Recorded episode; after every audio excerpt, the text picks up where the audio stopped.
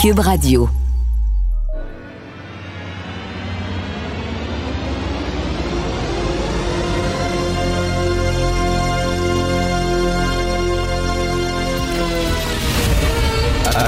Attention, cette émission est laissée à la discrétion de l'auditeur. Les propos et les opinions peuvent choquer. Peuvent choquer. Oreilles sensibles s'abstenir. Richard Martineau. Martineau. Un animateur pas comme les autres. Richard Martineau. Cube Radio. Bonjour, euh, bon jeudi, merci d'écouter Cube Radio. Je vous parle souvent euh, d'éducation, mais tu sais, les profs qui, euh, au lieu de transmettre des connaissances aux jeunes, font de la propagande. Il y en a beaucoup hein, qui font de la propagande en classe, et pas seulement au cégep, mais ça arrive aussi au secondaire. Je veux vous lire euh, un texte qui a été publié dans la revue Causeur en France. Alors, en France, il y a un site d'éducation Enfin, un site qui euh, s'intitule euh, protégeons nos enfants.fr. Alors, ce sont des parents, des professeurs, tout ça, qui vont sur ce site-là et qui racontent à quel point l'idéologie est en train de gangréner l'éducation euh, dans leur institution d'enseignement. Et là, c'est toutes sortes de témoignages de profs, d'anciens profs, d'élèves et de parents. Je vais vous lire certains témoignages. Et là, c'est en France, bien sûr, mais c'est la même affaire ici, c'est exactement la même chose. Malheureusement, il y a des professeurs qui sont des militants qui veulent embrigader les enfants plutôt que les éduquer. Écoutez ça. Je suis enseignant dans un lycée professionnel. L'endoctrinement idéologique est permanent. Écriture inclusive, dérive LGBT, pression syndicale, contredire leur thèse nous expose à des représailles sournoises comme des poubelles vidées dans nos casiers ou des menaces sur nos messageries. C'est un prof. Mon fils est en première année dans un lycée. Euh, le premier jour, sa professeure d'histoire géo a commencé son cours sur les méfaits des chasses d'eau des toilettes. Puis là, elle a appris aux jeunes que seuls les riches peuvent se permettre de gaspiller l'eau et les citoyens responsables utilisent des toilettes sèches. Euh, un autre, lors d'une réunion euh, parents-professeurs, j'étais effaré d'apprendre que des mots de la langue française pouvaient s'écrire maintenant de manière phonétique. Photo, P-H-O-T-O, devient photo, F-O-T-O. Nénuphar, euh, P-H-A-R, devient nénuphar, F-A-R. Et aussi, la prof apprend à mes enfants que l'accent circonflexe n'était plus obligatoire. Autre témoignage. En anglais, notre prof nous dit à chaque cours qu'on n'a pas le temps de faire de la grammaire. Les quatre chapitres que nous avons abordés sont les bienfaits de l'immigration le multiculturalisme, les gentilles éoliennes versus le méchant nucléaire, le genre et les stéréotypes. En histoire géo, ma professeure est islamo-gauchiste. C'est un étudiant qui écrit. Ma professeure est islamo-gauchiste. Lorsqu'on a étudié la démographie, elle nous a martelé que sans l'immigration, la France serait un pays du tiers-monde et que toutes nos victoires militaires étaient dues aux immigrés. Ça, c'est enseigné à l'école en France. Il y en a une qui dit euh, Z, vous savez, là, euh, sur les tanks euh, russes, Z, ça veut dire nous allons gagner. Alors, ils mettent Z, les soldats, sur les tanks russes, et la prof, elle a enseigné que Z, ça voulait dire Zemmour. Bien sûr qu'ils mettent Zemmour sur les tanks russes, c'est sûr et certain. Je suis révolté par le sujet du devoir de français de ma fille euh, au collège où elle, euh, euh, elle, va, qu'elle fréquente. Elle doit rédiger trois arguments en faveur de l'euthanasie. Aucun argument contradictoire n'est demandé. Il me semble que tu dis, ben, essayer de montrer les deux arguments de chaque côté. Au lycée de mon enfant, le sujet du devoir de physique est de calculer l'énergie que va avoir une boule de pétanque lancée sur un policier. Pas mal, ça, comme cours en physique. Pour la journée mondiale de lutte contre l'homophobie et la transphobie, le collège de mon enfant a demandé à tous les élèves de porter un T-shirt aux couleurs LGBT. Est-ce que ça pourrait être volontaire, s'il vous plaît? Le jour de sa rentrée en maternelle, le fils d'un ami se trompe de toilette et entre dans celle des filles. Un instituteur l'a vu et lui, a dit tu as le droit d'aller euh, dans la toilette des filles si tu te sens comme une fille, c'est normal, ne t'inquiète pas. Tu peux être une fille. L'enfant était tout mêlé, il s'est uriné sur lui et depuis il refuse d'aller à l'école. Mon fils m'a raconté que l'infirmière scolaire était passée dans la classe pour leur dire que les garçons pouvaient porter des robes.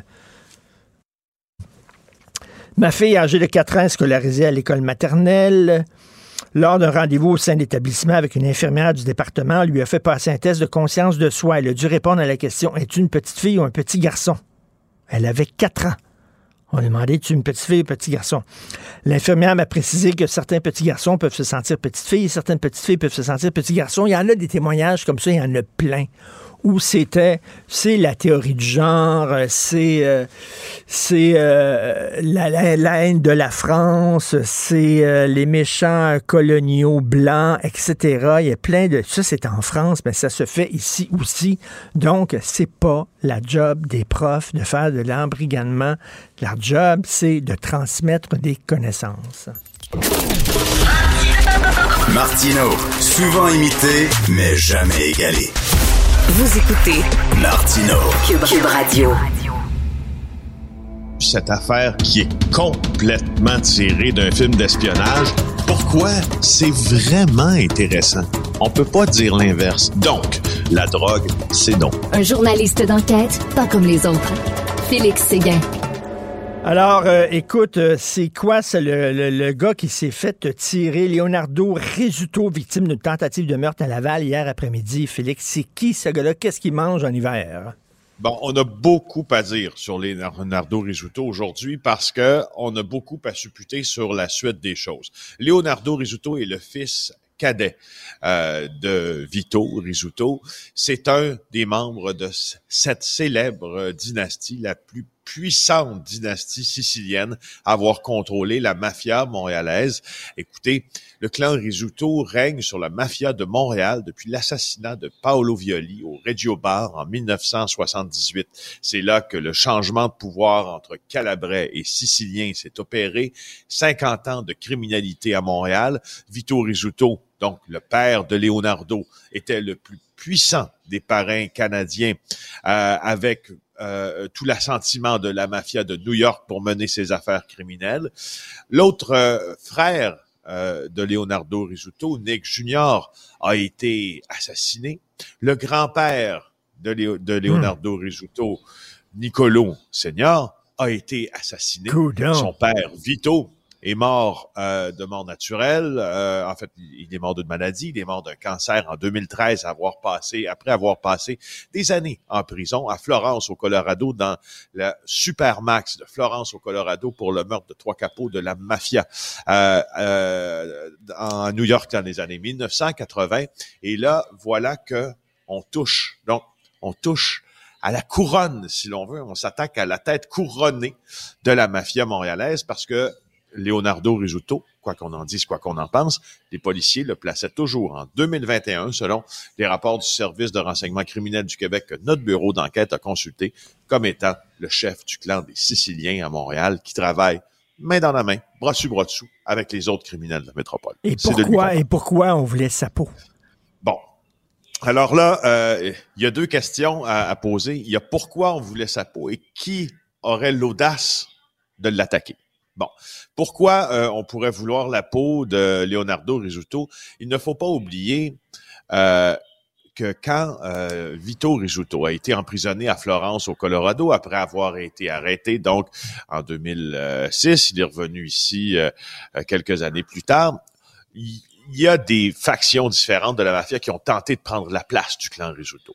Et M. Risuto a décidé que ce n'était pas pour se passer ainsi et il a, il a répondu à cela avec une vengeance euh, et un coup sans précédent sur euh, ses ennemis. Alors, les Risuto ont fait beaucoup, beaucoup de victimes et ont tué beaucoup de personnages du crime mmh. organisé au cours des dernières années. Il peut y avoir une question de vengeance dans ça. Hein? Il peut y avoir une question assez simple hein, de quelqu'un dont le proche a été assassiné par le clan Risuto qui a voulu se venger. Dernière des hypothèses, par exemple, mais la plus importante, c'est probablement euh, depuis l'arrestation de Frédéric Silva, probablement un des tueurs à gages les plus prolifiques de euh, l'histoire canadienne, qui aurait commencé à travailler pour la police il y a un an euh, et qui aurait fait là, ou été témoin ou a une connaissance d'une cinquantaine de meurtres commis à Montréal pour le compte de différentes factions du crime organisé, dont le crime organisé italien. Depuis son arrestation, le monde du crime organisé montréalais tremble parce qu'on sait et on se doute que Silva a en sa possession des renseignements qui peuvent incriminer le clan sicilien, dont Leonardo Risuto est le chef. Donc, il est fortement ébranlé présentement, Leonardo Risuto, et son leadership l'est aussi. Alors, est-ce qu'on a pu, est-ce que quelqu'un a pu décider de prendre les rênes en disant, voilà, je raye de la carte maintenant le nom Risuto. N'oublie pas que dans la tradition mafieuse, quand tu veux anéantir euh, un groupe criminel, tu ne tues pas que le patriarche, tu tues toute la famille.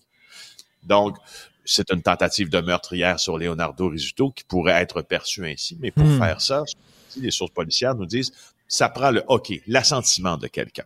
Et il y a peu de gens dans le monde criminel à Montréal qui peuvent donner cet assentiment pour décider d'aller tuer Vito, euh, Leonardo euh, Risuto. Euh, assassinat euh, raté, mais tentative d'assassinat quand même. Alors, donc, il y a ça. Il y a l'option aussi qui est assez qui est assez peu évoquée, là, mais l'option d'une tentative de prise de contrôle du clan Calabrais de Toronto. Sauf que si le clan Calabrais de Toronto d- décidait de prendre les rênes de la mafia, il devrait travailler avec les Hells Angels, ce qui fait en sorte qu'on voit que c'est quelque chose qui serait un peu plus planifié. Mais c'est tellement important pour la suite des choses qui vient de se passer Mais- parce que Richard, oui, Non, vas-y, non, non, dis, vas-y, vas-y, je- je t'écoute. J'insiste, j'insiste sur, sur ce fait bien précis et, et c'est pas une c'est pas une éditoriale, puis c'est pas une jus de l'esprit que je te présente, c'est basé sur des rencontres et des, appels avec euh, des sources policières. Là, là, quand le clan Risuto est attaqué, tu n'as presque pas le choix, si tu te mets dans la tête du clan Risuto, de riposter. La question, puis présentement, ce qui, est, ce qui est sur toutes les lèvres, il semble que ce clan soit assez dysfonctionnel et ait pas beaucoup de capacité de riposte. Honnêtement, j'en doute, mais si le clan Risuto ne riposte pas au fait que on soit, on soit attaqué à la couronne, Mhm. ça va vous dire beaucoup, beaucoup, beaucoup pour les prochaines années. Ben, donc, Ça, ça, veut dire que c'est le début d'une guerre. C'est Ou ça? non. Ben, ou non. Et, et- et serait-il pas, c'est le début d'une guerre ou non? C'est ce que je te dis. Alors, s'il y a une riposte, euh, puis là, il y a contre-riposte, et etc., oui, peut-être, OK. Mais s'il n'y a pas de riposte, est-ce que le clan, est-ce qu'un clan tout puissant pendant 50 ans comme le clan Risuto pourrait décider euh, de laisser passer cet affront qui, normalement, euh, aurait été puni et s'effacer tranquillement? Est-ce que ça mettrait fin à 50 ans de règne Mhm. du crime organisé sicilien, de la mafia, de la Cosa Nostra, mais à Montréal? Honnêtement, c'est possible parce qu'on est assez prompt à dire Oh, ça va brasser, oh, il va y avoir des ripostes. Le, le- je rappelle que euh, Leonardo Risuto n'est pas un n'est pas n'est pas considéré comme un chef extrêmement euh, euh, interventionniste et son co-chef Stefano Solecito, il est très malade. C'est pas un clan qui est en forme. Mm, Alors, est-ce que ça mm, pourrait mm, s'étioler tranquillement et mourir de sa belle mort? Honnêtement, c'est possible. Et ça serait, Et en tout cas dans les livres, on noterait ça. C'est sûr que si tu répliques pas, ben tu montres ta faiblesse, tu manifestes ta faiblesse, et là, écoute, euh, tout le monde va te sauter à la jugulaire pour euh, te mordre. Écoute, euh, rapidement, ça s'est déroulé comment cette tentative de meurtre-là à Laval? C'est simple, euh, euh, autoroute, voie de service de l'autoroute 440 à Laval et autoroute 440, y- on a euh, Leonardo Risuto qui est sur la voie de service, on a un Porsche Cayenne qui se gare à ses côtés, qui lui arrive de l'autoroute, huit coups dans la fenêtre du conducteur. À ce moment-là, Vito, Leonardo Risuto euh, euh, tente de déjouer la circulation qui est très dense, presque immobile à ce moment-là pour, pour s'échapper. Il va prendre la 13 en direction sud et puis, sans noter un, un peu d'ironie là-dedans, va aller terminer sa course dans un salon funéraire. Mon Dieu, difficile de ne pas être ironique, effectivement. Merci, Félix. À demain. Merci. Bonne journée. Salut. Si c'est vrai qu'on aime autant qu'on déteste, Martineau, C'est sûrement l'animateur le plus aimé au Québec. Vous écoutez Martineau, Cube Radio. Cube Radio. Cube Radio. En direct à LCN.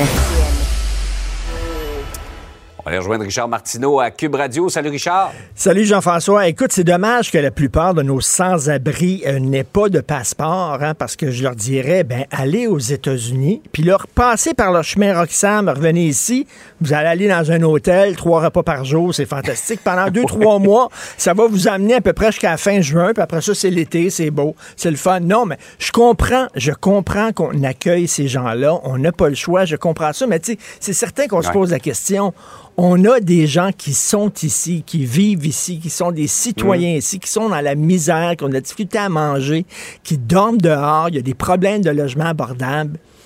Puis ces gens-là, ces immigrants-là, tout ça, euh, qui arrivent par le chemin Roxham, on les reçoit. Il y, en a un qui est interviewé, il dit on est reçus comme des rois. C'est certain qu'on se pose la question. Il est temps, il est temps vraiment qu'on règle ce problème-là rapidement. Qu'on remette de l'ordre au chemin ben Roxham et ailleurs. Euh, Richard, on va revenir sur cette glorieuse époque 2011-2012, euh, surtout là, les manifestations qui se succédaient à un rythme effréné, les arrestations de masse, le fameux règlement P6, euh, là, qui a été invalidé d'ailleurs, et là, on demande des excuses officielles de la ville et de la police. C'est ça. Est-ce qu'il y a eu des arrestations brutales à l'époque par les policiers? Oui. Est-ce qu'il y a eu des débordements de la part des polices? Oui. Je crois que la plupart des gens s'entendent pour dire tu devrais enlever euh, un masque, tu devrais manifester à visage découvert. Je veux dire, on n'est pas en Russie ici ou en Iran, là. Mm. Euh, quand tu manifestes puis tu es masqué, je suis désolé, c'est parce que tu t'apprêtes à faire un mauvais coup. Et deuxièmement, de donner ton itinéraire. Il semble que ça donne, ça tombe sous le sens. Les policiers veulent savoir où que les gens vont aller, où ils vont marcher pour pouvoir justement mieux les protéger et protéger les commerces autour. Donc, en tout cas, bref, on dit que c'était bien épouvantable de, de, demander ça. Et là, les militants qui ont été arrêtés, euh, qui ont reçu du poivre de Cayenne, euh, qui ont été arrêtés brutalement par les policiers, demandent des excuses publiques. Euh, il y en a eu sur le site de la ville de Montréal, mais ils disent que c'est pas suffisant. La question que je me pose et que plusieurs personnes se posent, les commerçants qui ont été vandalisés, parce qu'il y en a eu du vandalisme, les commerçants qui ont dû fermer mm. leurs boutiques, est-ce qu'eux autres vont recevoir des excuses? Les policiers qui ont reçu des balles de billard en pleine face, qui ont été insultés euh, pendant des jours et des jours et des jours, est-ce qu'ils vont recevoir des excuses publiques? Les étudiants qui voulaient étudier tranquillement les carrés verts qu'on appelait, qui étaient contre la manifestation, qui pouvaient pas étudier parce qu'il y a des bandes de sauvages masqués qui rentraient dans les cours, qui détruisaient les ordinateurs, qui faisaient sortir, qui instauraient un climat de terreur, qui ont fait des graffitis partout sur les murs. Est-ce est-ce que ces étudiants-là vont avoir des excuses publiques? On peut se poser la question parce qu'il y en a eu des débordements. Écoute, je parlais hier à un collègue du Journal de Montréal, Maxime Delan, qui est journaliste photographe, qui a suivi ça, lui, jour après jour, pendant des mois, ces manifestations-là. Il a vu devant lui des manifestants faire euh, des cocktails Molotov, fabriquer des cocktails Molotov. Il en a vu lancer des balles de billard à des policiers. Il a vu des manifestants briser les miroirs euh, de plusieurs automobilistes, euh, automobiles qui étaient stationnés sur la rue. Il y a eu des débordements de l'autre bord en maudit aussi, là, à un moment donné. Là. Puis tu sais, là, t'es policier, puis les policiers devaient faire des heures supplémentaires. Là. Euh, écoute, ils travaillaient comme des fous. Te faire dire t'es un, une vidange, t'es un maudit pourri, t'es un bandit tout le temps, là, jour après jour après jour. Rappelez-vous, il y a eu près de 500 manifestations à Montréal. C'était pas évident pour eux non plus, là, tu sais, de dire que maintenant on doit, on doit faire des excuses publiques. Ben, j'imagine, si c'est bon pour Minou, c'est bon pour Pitou. J'aimerais ça que les manifestants qui lançaient des roches Rappelez-toi, il lançait des roches sur les autos qui étaient sur l'autoroute Ville-Marie. Eux autres étaient en haut, lançaient mm. des roches sur les pare-brises des autos. Est-ce qu'ils vont, eux, s'excuser, présenter des excuses publiques? La question se pose. J'ai des doutes. J'ai des doutes, tout à fait. Par ailleurs, c'est assez paradoxal. Alors qu'on nous dit que le Québec doit être la batterie verte de l'Amérique du Nord, euh, on doit produire ici des, des batteries pour alimenter le, transport électrique. Là, on vient d'apprendre qu'on a perdu une usine de batteries électriques pour... Euh, euh, Volkswagen, qui était plutôt s'établir en Ontario, ben parce qu'on n'a pas encore assez d'électricité au Québec. Écoute, c'est vraiment n'importe quoi. D'ailleurs, c'est le ministre de l'Innovation et de l'Industrie, le ministre fédéral, M. François-Philippe Champagne, qui était tout content de nous annoncer à Montréal. Il a dit, une grande annonce à vous faire. Il est à Montréal. C'est fantastique. un coup de circuit fantastique. L'Ontario va avoir une usine de batteries électriques. Vous annoncez ça en Ontario. Comment ça, tu nous annonces ça à nous autres? On l'a perdu. En tout cas, bref, si je te dis, là, quelle est la province qui incarne le plus l'hydroélectricité? Là? C'est le Québec. C'est nous autres, ben l'hydroélectricité. C'est nous autres. Voyons donc, on en vend aux États-Unis. Tout ça, on dit qu'on veut devenir maintenant la capitale, la plaque tournante quasiment mondiale de l'hydroélectricité. Ben là, Volkswagen veut établir une usine pour fabriquer des batteries électriques puis on n'a pas assez d'électricité, comme dirait euh, ma mère. On n'a pas assez d'électricité pour les fournir. Alors, ils ont dû aller ailleurs. Attends, parce ça, ça prend de l'électricité pour fabriquer des batteries électriques, OK? On n'est pas capable de fournir l'électricité. C'est drôle parce qu'on est capable, en maudit, de vendre de l'électricité. Par contre, aux États-Unis, ça, on en a de l'électricité pour eux autres. Tu sais, quand c'est le temps de dire, hey, on en a vendu en Nouvelle-Angleterre, à New York, tout ça, on se pète les bretelles, on est fantastique. Mais là, quand c'est le temps d'attirer des entreprises ici, il n'y a pas assez d'électricité. Qu'est-ce que tu veux que je te dise? Alors, les fabricants de batteries électriques s'en vont ailleurs, en Ontario. C'est vraiment... c'est l'art de se tirer Est-ce que ça se peut que ce soit un, argument aussi pour dire, euh, on, a vu la position de M. Legault qui a dit on a besoin d'un demi Hydro-Québec encore un argument pour dire, regardez, on a besoin de, construire ben, des nouveaux barrages, des nouvelles installations C'est sûr et certain qu'ils vont utiliser ça. Là. Mais tu sais, on a vu qu'il y mm. avait des, particuliers, des individus qui avaient, de la difficulté à se brancher à Hydro-Québec. Il y en a même qui étaient tannés puis qui ont installé des panneaux solaires en disant, regarde, je vais me passer d'Hydro-Québec. Mais là, c'est rendu qu'on n'est pas capable d'en fournir en électricité, en électricité des industries pour les attirer ici c'est pas fort, vraiment. Alors, euh, pour les gens qui veulent être la capitale de l'électricité au hmm. monde, c'est pas très électrique, mettons. hey Richard, passe une belle journée. Merci, bonne journée. Protégez vos dépôts, c'est notre but. La SADC protège vos dépôts dans les institutions fédérales, comme les banques. L'AMF les protège dans les institutions provinciales, comme les caisses. Oh, quel arrêt! Découvrez ce qui est protégé à vos dépôts sont protégés.ca. J'accepte avec, avec fierté la direction, les commandes. Non, non, pas les commandes. Votre maison, c'est un espace où vous pouvez être vous-même. J'accepte d'être l'entraîneur-chef des Orignaux Atomes 2B de l'école. Mon amour, moins fort, la petite dame. Ah, excuse, excuse. Tu parles à qui? Elle mérite d'être bien protégée. Et vous méritez d'être bien accompagné. Trouvez la protection la mieux adaptée à votre maison avec Desjardins Assurance et obtenez une soumission en quelques clics sur desjardins.com. Joignez-vous à la discussion. Appelez ou textez le 187 Cube Radio 1877 827 2346.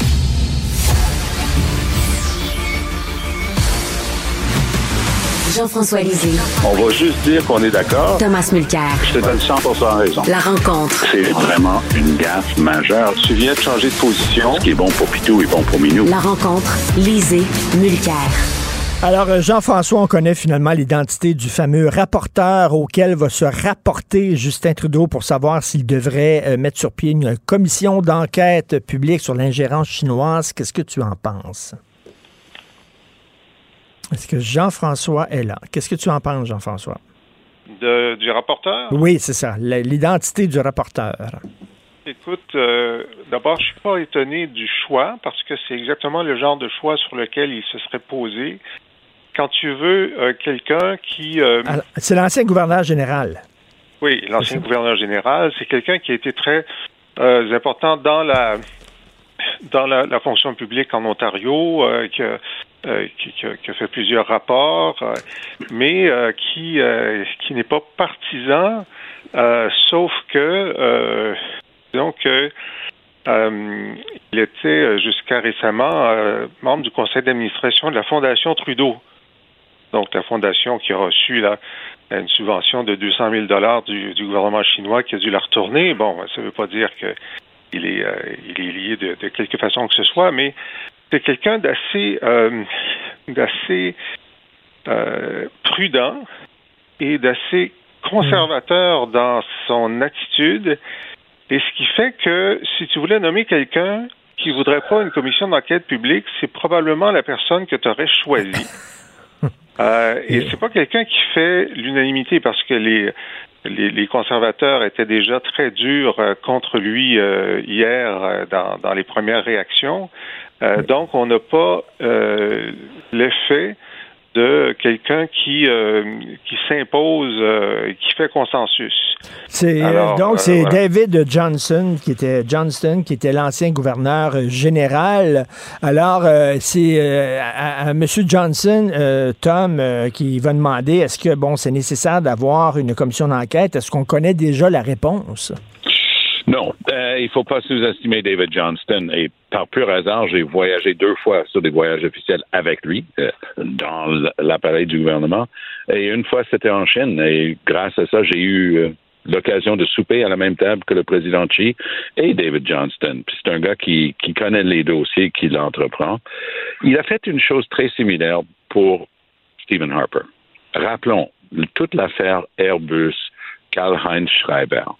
Il fallait que Harper donne à une commission d'enquête une analyse de ça. Avant de le faire, il n'a pas donné le titre de rapporteur spécial, mais c'était le mandat identique. Il a demandé à David Johnston de regarder ça et de faire les termes de référence de cette, enquête.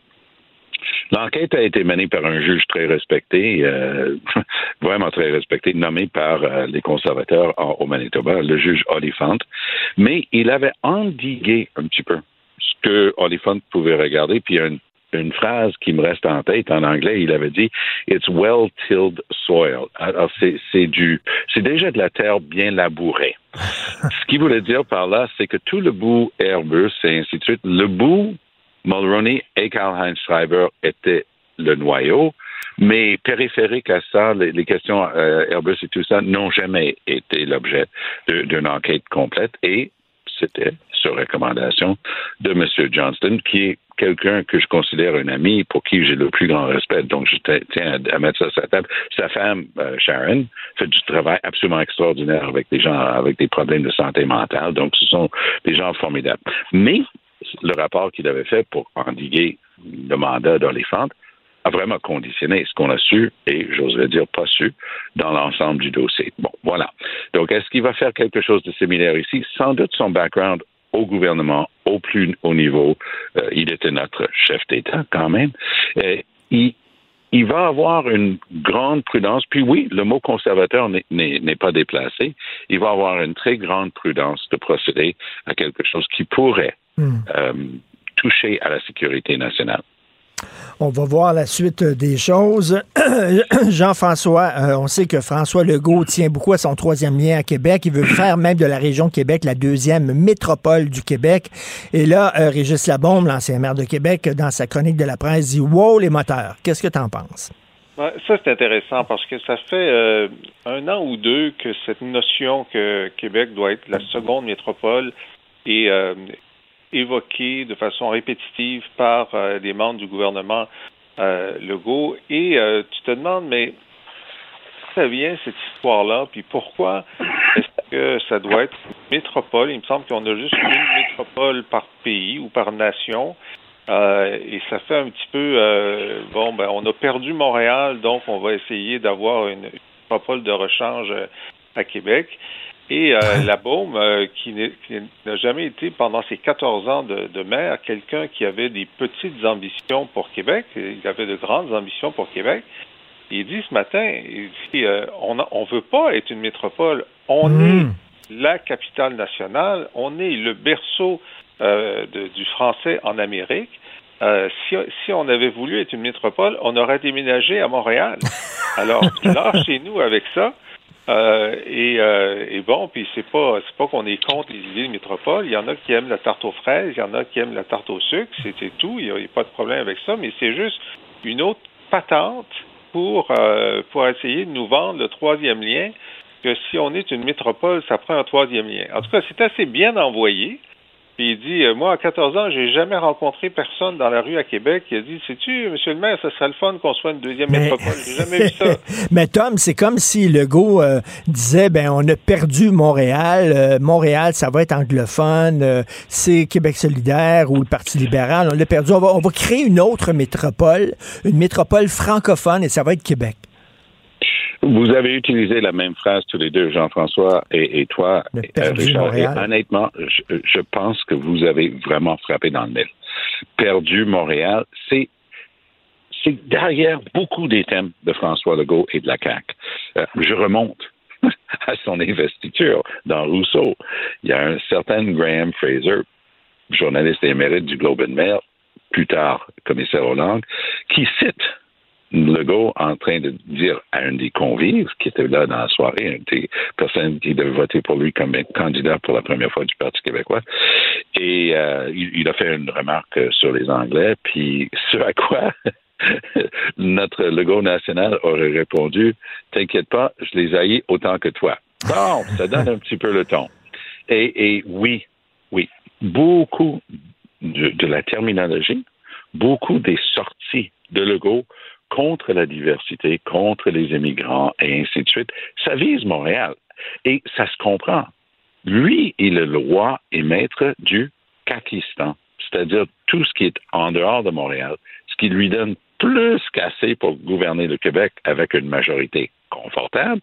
Alors, il va continuer depuis Laurier, Montréal, parce que Montréal devient un substitut pour ah, du monde qui vient de partout. Hey, ça ose parler leur propre langue à la maison, même s'ils parlent parfaitement français dans leur vie de tous les jours.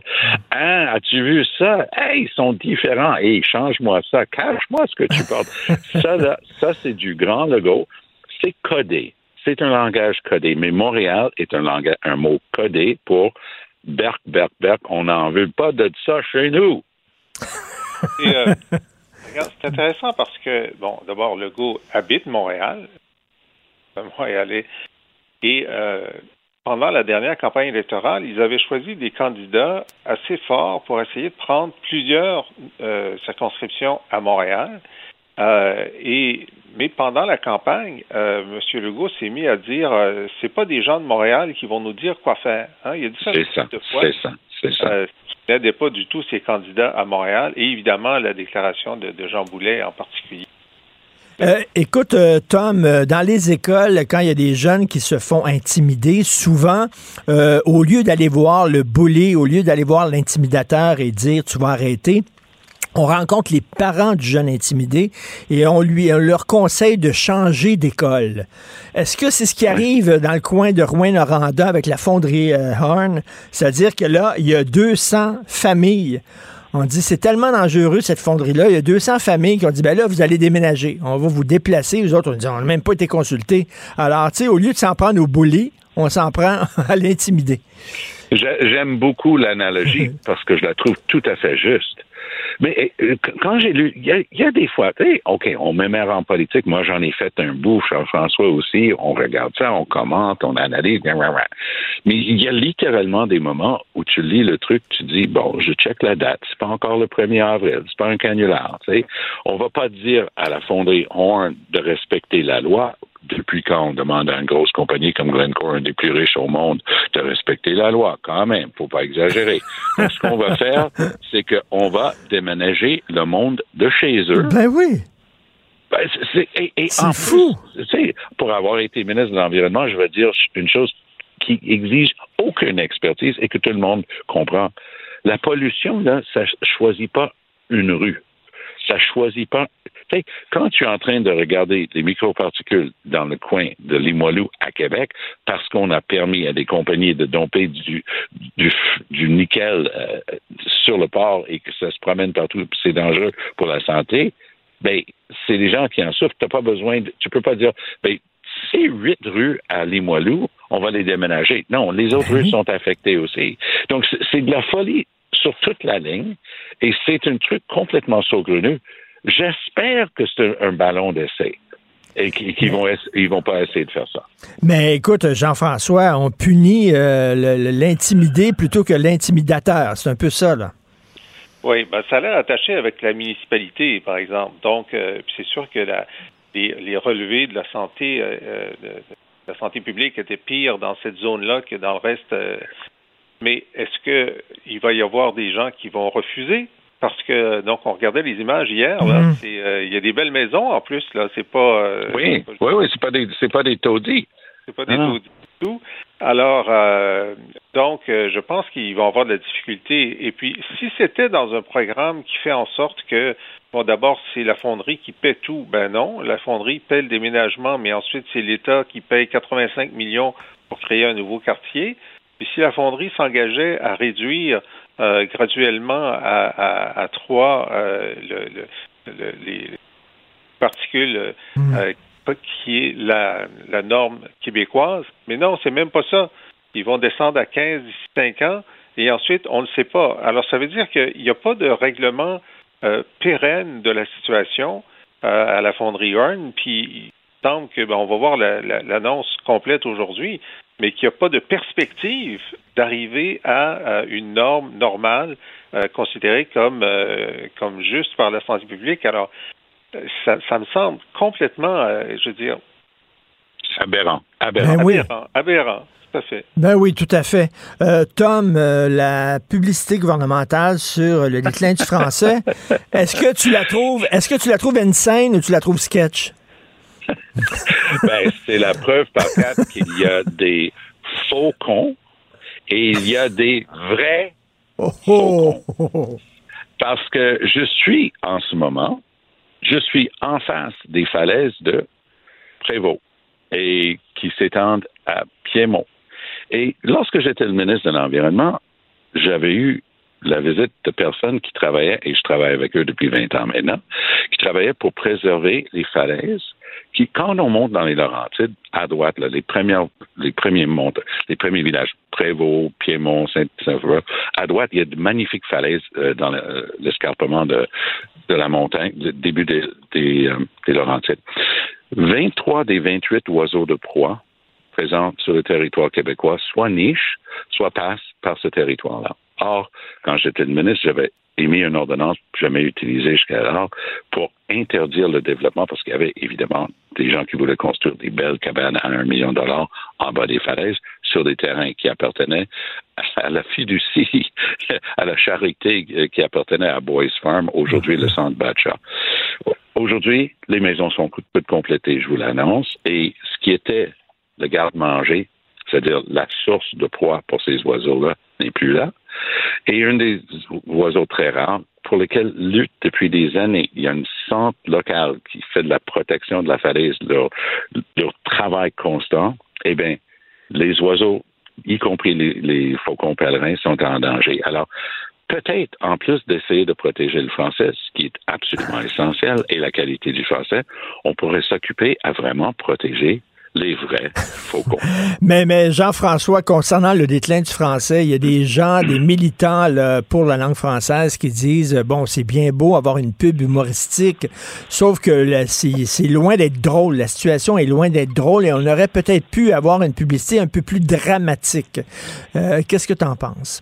Ben, écoute, c'est la, la, première salve d'une d'une série. Alors moi, je, je, je, retiens mon jugement. Je vais voir où est-ce que ça va ensuite j'ai appris un mot anglais. Je ne savais pas que sketch était utilisé comme déclin. Tu à la fin, il dit bon. Euh, oui, c'est sketch. Ça veut dire c'est bizarre, c'est étrange, c'est sketch. Mon fils dit tout le temps ça. Ah oui, bon, son avenir est sketch. Moi, tu vois, ça, a amélioré mon anglais. Mais euh, donc, je, je, ne, je ne lance pas la pierre. C'est bon, j'aime mieux qu'elle existe qu'elle n'existe pas puis je vais attendre la suite. Ben Jean-François, il y a beaucoup de jeunes auteurs, compositeurs, interprètes. La Sophie, euh, ma conjointe, en parlait dans sa chronique cette semaine, qui utilisent le franglais dans leurs chansons.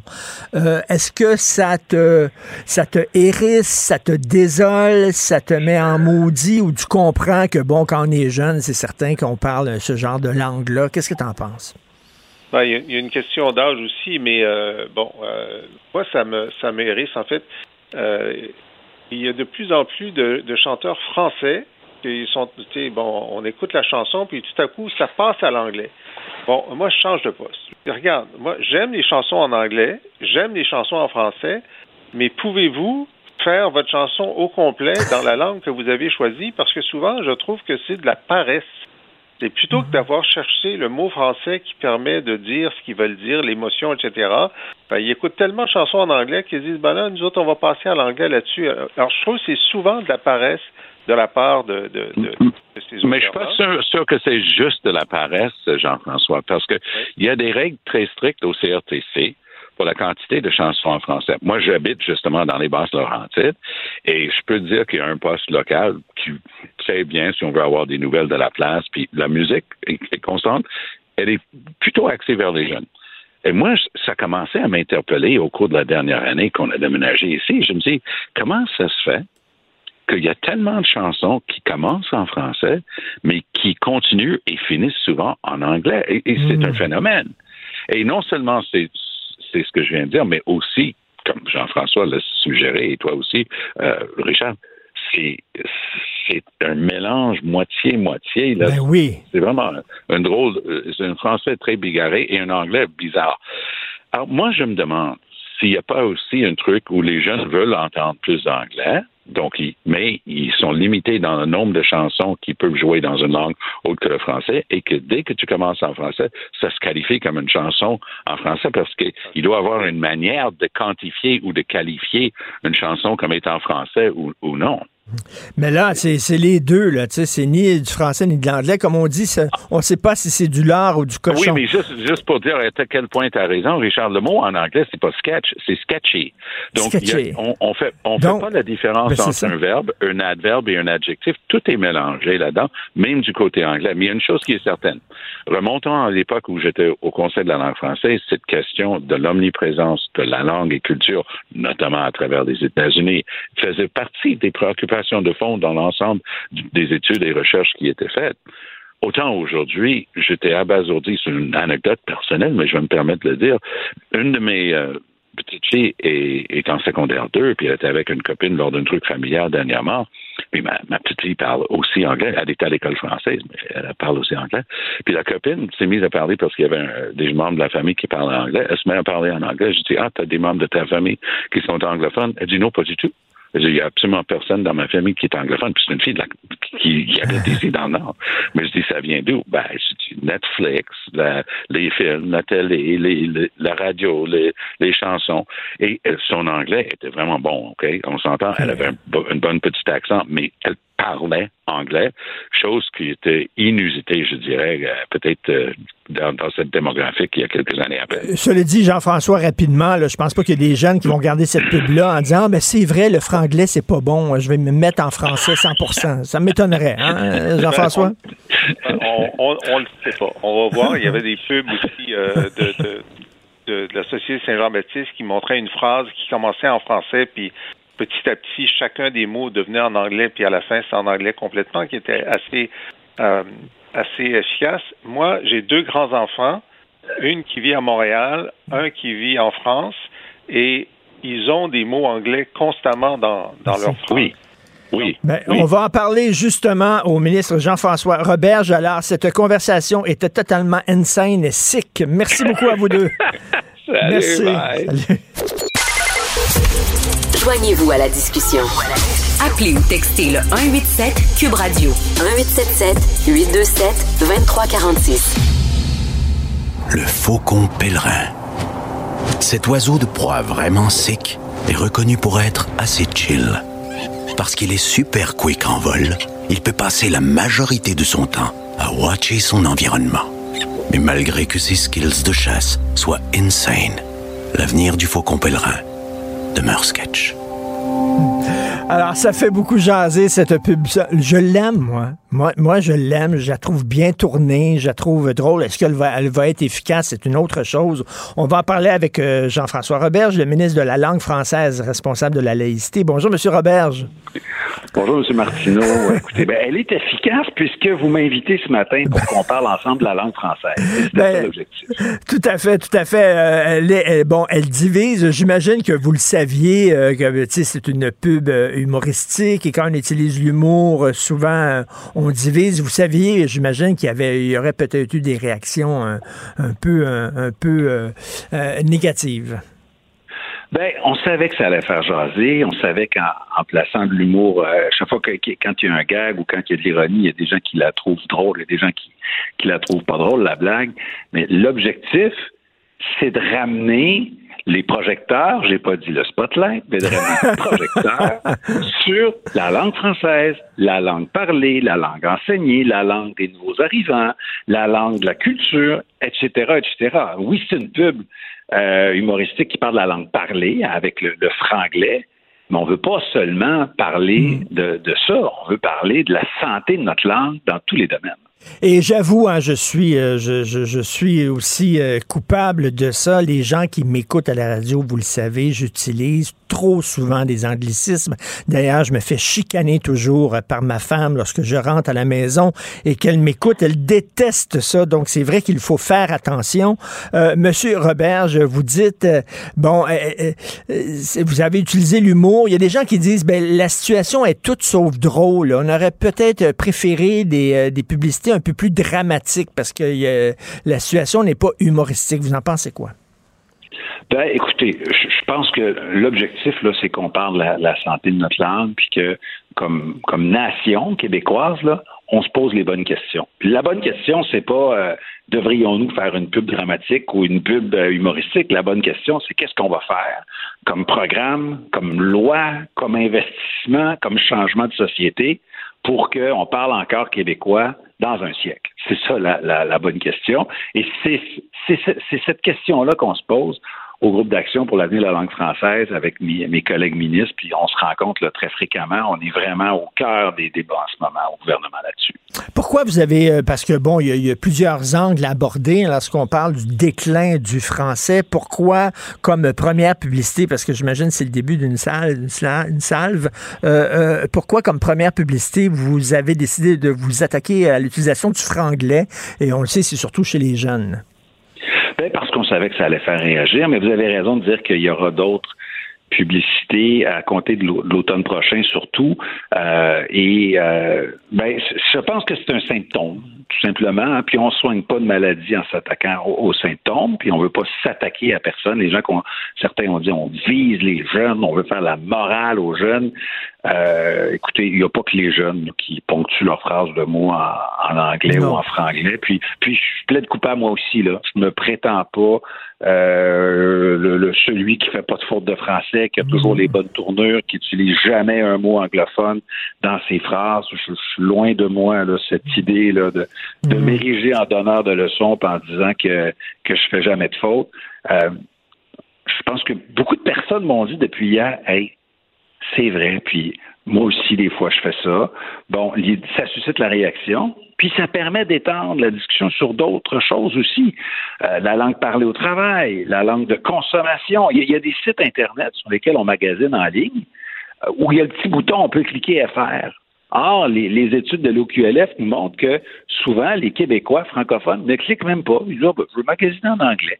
Il y a tellement de gestes qu'on peut poser pour mieux vivre euh, en français au Québec, ben, on a toute une petite part de responsabilité. Et ça, ça, ça me met en colère lorsqu'on tombe sur un site Internet d'un commerce, un commerce d'ici, pas une chaîne, un commerce québécois, et qu'il faut chercher l'onglet pour avoir le site en français parce qu'il arrive automatiquement en anglais. Ah, il faudrait pas. Il faudrait, il faut, au Québec, il faudrait d'abord que ce soit en français, absolument. Puis même pour une entreprise internationale, il faudrait qu'il y ait un code de programmation pour que quand euh, on, géocalise, géolocalise le client au Québec, que ce soit d'abord par une ligne de code le site en français qui apparaisse lorsqu'on magasine. Après ça, s'il y a des gens qui veulent cliquer pour magasiner en mandarin, en espagnol, en anglais, ils le feront.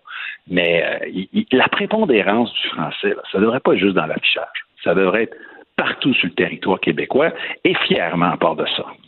Écoutez, il faudrait aussi que le gouvernement euh, donne l'exemple, c'est-à-dire, euh, j'ai euh, la semaine dernière, je lisais là des, des une annonce, une nomination de poste dans un CIUS, et c'était écrit en anglais et en français.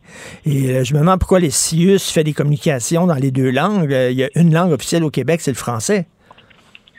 Et ils avaient raison de, le dire. D'ailleurs, la, loi 96, ce, que, ça énonce, c'est qu'il y a une langue officielle au Québec, c'est le français. C'est la langue normale de, communication, la langue normale des études. Et on est en train d'implanter la loi 96 encore. Alors, on l'a voté il n'y a même pas un an, le 1er juin 2022. Puis l'implantation, c'est jusqu'en 2025 en fonction des différents règlements. Et Là, je travaille de très fort en ce moment. ça sort peu publiquement parce qu'on n'a pas encore rendu public nos choses, mais je travaille fort sur ce qu'on appelle la politique linguistique de l'État. La nouvelle charte de la langue française nous impose d'être exemplaire. On ne l'est pas encore comme État québécois, mais on travaille là-dessus. Tous les ministères, toutes les sociétés d'État, toutes les municipalités vont avoir des obligations beaucoup plus grandes pour améliorer leur qualité de communication en français avec les citoyens, puis pour dire que justement, là, sauf exception, de manière générale, on communique en français avec l'État québécois. Et ça, c'est un changement positif qui s'en vient. Est-ce que vous vous désolez du silence des, des, artistes? Il fut un temps dans les années 70, par exemple, où des artistes défendaient le français avec vigueur, euh, se battaient pour le français bec et ongle. Et aujourd'hui, ben non, on a surtout des jeunes auteurs, compositeurs, interprètes qui chantent en franglais. Et euh, on dirait qu'il y a comme un silence de la part de la communauté artistique. C'est désolant.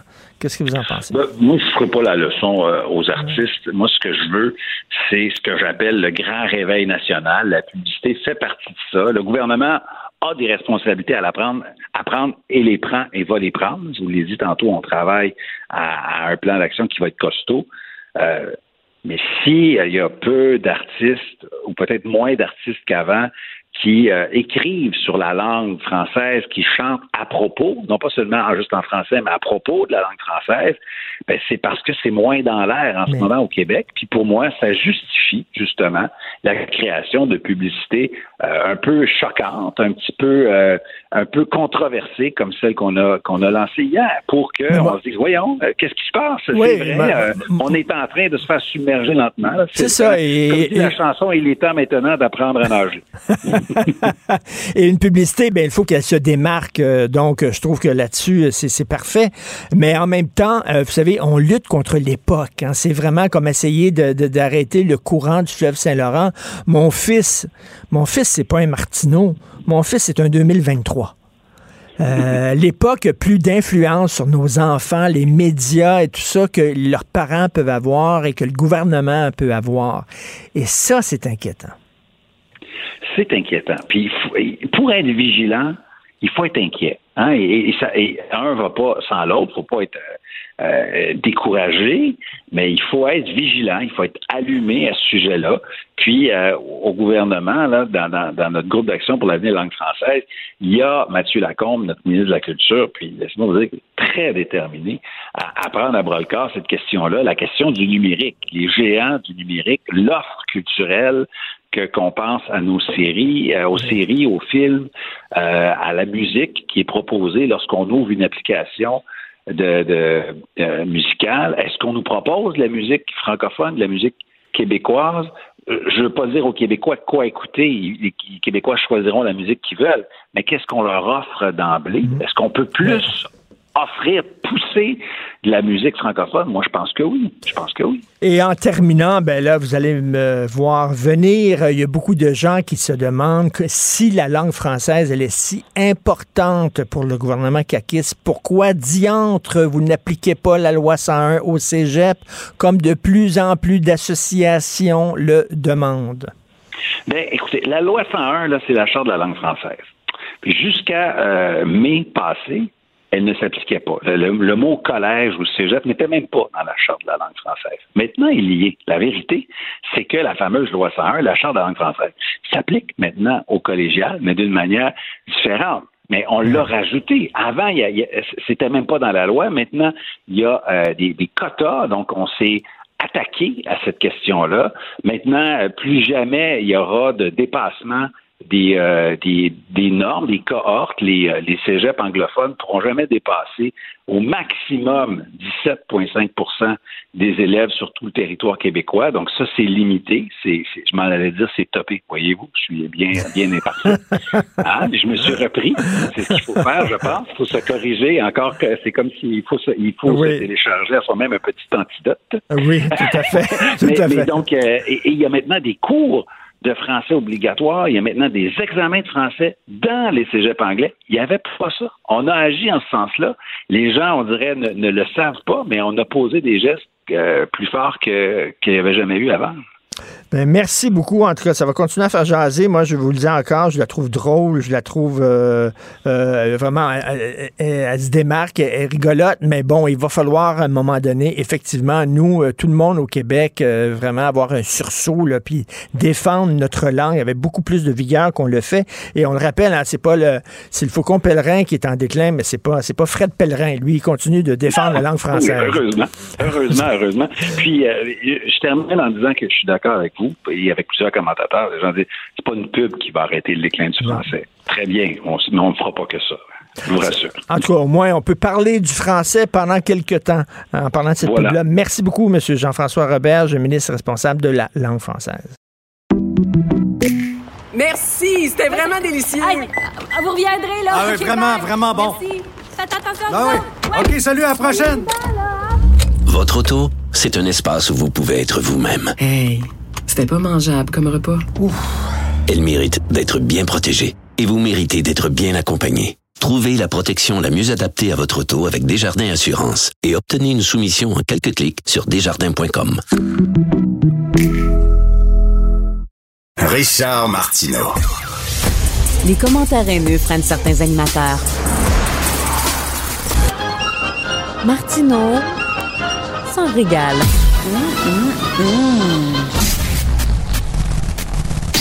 Alors, il y a un débat ces temps-ci dans le milieu de l'éducation. Est-ce qu'il faut euh, changer la formation générale au cégep? Et qu'est-ce qu'on fait, entre autres, avec les cours de philo? Est-ce que des cours de philo, c'est vraiment nécessaire au cégep, des cours de philo obligatoires? Hein? Parce que là, une euh, quelqu'un qui veut étudier en sciences infirmières doit suivre des cours de philo, puis là, ça demande qu'est-ce que ça en a à voir avec ma job exactement? Quelqu'un qui veut devenir policier doit suivre des cours de philo. Est-ce qu'on devrait abolir les cours de philo? C'est l'idée idée euh, qu'a apporté euh, Jérémy euh, McEwen, qui est prof de philosophie. Il est prof de philosophie au collège Montmorency et il affirme dans un texte qui a été publié dans la presse hier qu'il faut réduire en nombre, sinon abolir les cours de philo obligatoires au cégep. On va en parler avec David Santorossa, titulaire de maîtrise en enseignement et en philosophie enseignant secondaire et bien sûr euh, auteur de ce livre-là qui est euh, un très bon vendeur, La pensée woke, analyse critique d'une idéologie. Bonjour David. Bonjour Richard. Ça fait longtemps qu'on discute de ça. Euh, est-ce que c'est vraiment nécessaire d'avoir des cours de philo obligatoires au cégep? Et là, M. Euh, Jérémy McCowen dit euh, on pourrait remplacer ça par, ben, il y aurait comme une banque de cours et le cégepien choisirait là-dedans des cours comme histoire de l'esclavage, philosophie féministe, peinture moderne, histoire des téléséries américaines, etc., plutôt que le cours de philo obligatoire. Qu'est-ce que tu en penses? Mais c'est toujours la, même idée hein, que les cours de philosophie et même de littérature, hein, parce que c'est un peu toujours les, mêmes, les mêmes débats, que finalement, c'est des cours qui sont, euh, qui sont poussiéreux en quelque sorte. Il faudrait dépoussiérer hein, des vieux classiques à lire. Voyons donc, ça donne pas d'allure, euh, imposer ces lectures-là. Et hum, en fait, ce qui se passe euh, dans les cégeps actuellement, c'est qu'il y a des cours obligatoires de philosophie, mais il n'y a pas ce qu'on pourrait appeler de culture commune. dans chacun des cours, on peut faire grosso modo ce qu'on veut. Les professeurs sont très, très libres. Et moi, contrairement à ce que M. McQueen pourrait dire, je trouve que c'est ça le problème. C'est-à-dire que les, professeurs ont aujourd'hui trop de, trop de liberté. Il faudrait donner une culture commune aux gens. On peut aussi donner une certaine liberté aux enseignants, aux professeurs, mais une culture commune euh, avec des classiques parce que euh, notre, époque, on est tout le temps dans hein, le TikTok à la mode qu'on va écouter en 15 secondes. Là. Non, non, non, non. Il faut retourner au classique. Il faut transmettre ça. Il faut valoriser ça à l'école. Ça m'apparaît assez important. En même temps, est-ce que c'est être déconnecté de la réalité? Je comprends là, de dire, bon, euh, c'est en théorie, c'est important, la culture classique, c'est important d'apprendre, euh, bon, les, les, bases de la philosophie aux jeunes.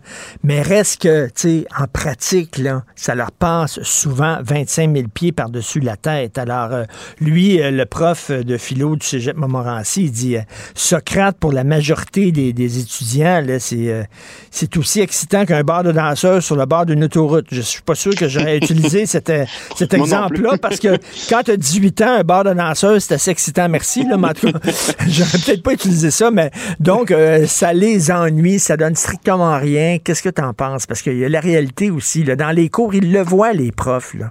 Il y a peut-être deux, trois qui vont accrocher à la philo. C'était mon cas. Moi, j'adorais la philo quand j'étais au cégep, mais j'étais dans une très petite minorité. Là.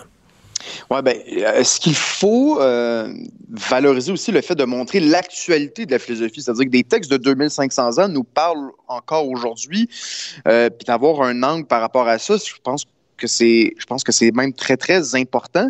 Et dans notre société, on a de la difficulté à, à pointer du doigt les enseignants et les professeurs. J'ai l'impression il y a une forme d'aura où on peut pas trop les critiquer. Il faut euh, nécessairement, ils font tout ce qu'ils peuvent. Je- J'en doute pas, il y en a beaucoup qui, qui- qui travaillent très bien. Je suis moi- moi-même enseignant, mais euh, force est de constater qu'il y a des, il y a des enseignants qui n'incarnent pas leur matière, qui font pas le, le nécessaire pour que les élèves soient intéressés par leur matière. Ben exactement, tu sais, tu- ça dépend du prof. Et tu sais, David, on parle souvent des sciences de l'éducation. Selon moi, on se fourvoie. L'éducation, c'est pas une science, c'est un art. C'est un art. Et il y a des gens qui l'ont, il y a des gens qui l'ont pas. Moi, je suis pas prof de philo, mais je peux te dire que si j'enseignais la philo et que je voulais parler de la caverne de Platon, je parlerais de Matrix. Je dirais, je parlerais du film de Matrix, je montrerais des exemples, on partirait de ce film-là pour parler de la caverne, de la caverne de Platon. Je suis convaincu que je les attirais, puis j'aurais leur attention. Ça dépend du prof. Ouais, puis après ça, tu peux faire des liens aussi avec euh, les réseaux sociaux aujourd'hui. Hein, euh, est-ce que c'est, est-ce que tout ça est réel finalement Donc oui, il y a, il y a, il y a plein de manières, je pense, de, de réutiliser des, des auteurs classiques puis de voir, ok, oui, qu'est-ce qu'ils ont dit à leur époque et en quoi c'était important dans le contexte, mais aussi comment ça, comment ça éclaire ce qu'on, ce qu'on vit aujourd'hui. Puis il y a beaucoup quand même euh, d'enseignants qui font ça aujourd'hui au cégep. Faut pas non plus euh, se fermer les yeux. Là. Je pense que c'est important. Euh, mais un des problèmes aussi, je pense, avec le, le- le cégep, c'est qu'on distingue mal, euh, dans, aux yeux du grand public, la distinction entre la formation générale et la formation spécifique. C'est-à-dire que le cégep est là pour donner à la fois une culture commune et, et aussi pour qualifier les gens pour le marché du travail, particulièrement pour les programmes techniques. Et ça prend les deux, à mon sens, justement, parce que la culture générale, c'est ça qui nous fait comprendre le monde, c'est ça qui nous fait agir sur le monde et pas seulement être un, un, un petit technicien qui fait son petit travail de 8 à 5, puis après ça, il retourne chez eux euh, et il se pose pas plus de questions que ça. Donc, je pense que c'est important de former des, des citoyens euh, grâce à la- cette formation générale. Euh, donc, voilà. Et tu as vu, euh, probablement, c'est très bizarre parce que c'est- il y a eu deux textes. Un texte par un prof de philo dans la presse et un autre texte par un prof de philosophie aussi euh, euh, dans euh, Le Devoir. Euh, D'ailleurs, on va recevoir un peu plus tard l'auteur de cette lettre-là qui est Nicolas Bertrand. Et lui, il dit on devrait s'inspirer de ce qu'on appelle les humanities dans les écoles anglophones. C'est-à-dire, je reviens là-dessus, là, tu as une banque de, de, de, de cours et tu peux piger là-dedans. C'est pas des cours de philo, mais selon moi, moi, ma crainte, c'est que ça devienne une banque de cours de wokisme. Et comme euh, dit M. Jerry, Jérémy McCowan, il dit ça pourrait être des cours comme l'histoire de l'esclavage, philosophie féministe. Écoute, là, avoir un cours sur la théorie du genre, un cours sur le colonialisme blanc, etc. Oh boy.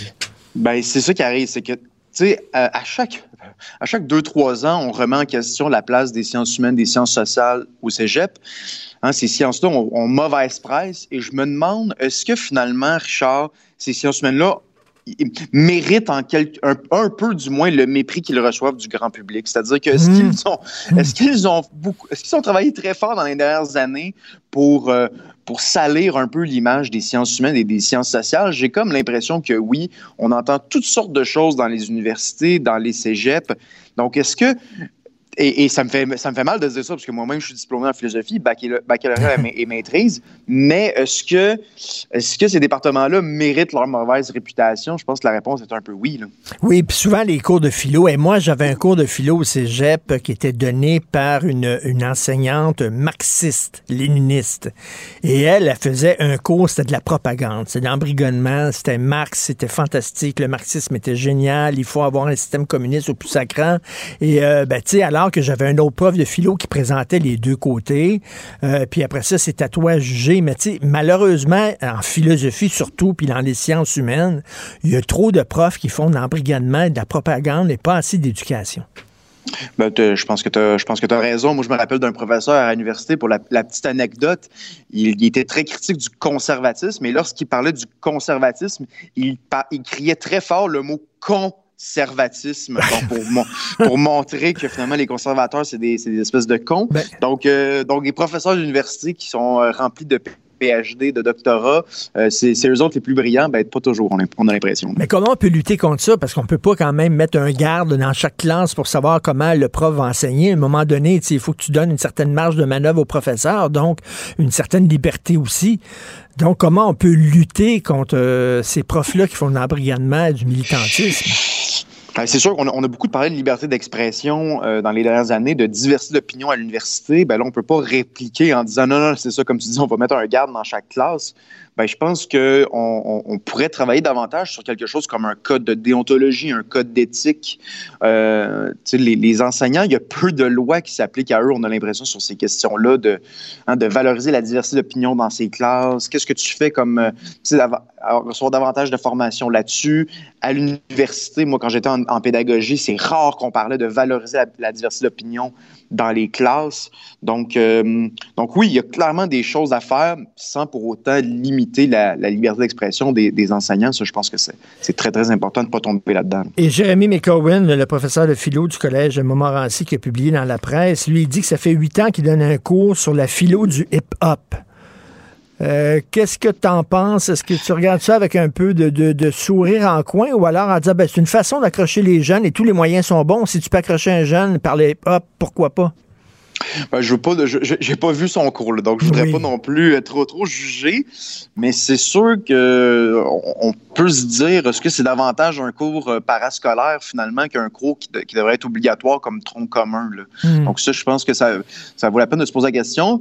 Et à nouveau, il y a euh, c'est ça. C'est-à-dire, j'ai pas l'impression que ça, ça devrait faire partie de la formation générale. C'est bien de mettre euh, du sucre dans ton vin pour accrocher le monde, là, mettre euh, du Kool-Aid, mais quand ton Kool-Aid est trop sucré, c'est plus de la philo à un moment donné, c'est de la, de la pop culture. Là.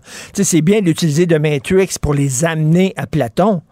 Mais si mm-hmm. c'est rien que pour parler de TikTok, de, de, de, hip-hop et de, de, blockbuster, ça donne pas grand-chose.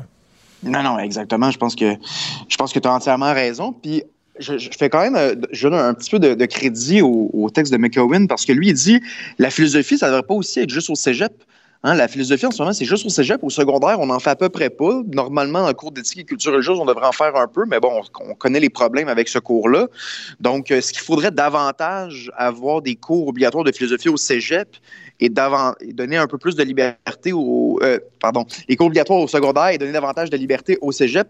Ça, ça pourrait être une option, mais on n'en est pas là du tout dans la, dans la conversation à l'heure actuelle. En tout cas, je rêve d'un jour des profs de philo qui vont donner à lire à leurs étudiants la pensée woke, analyse critique d'une idéologie de David Santorosa. Ça, ça pourrait euh, vraiment les allumer aussi. Ça serait intéressant que ça soit étudié, débattu dans les cours de philo.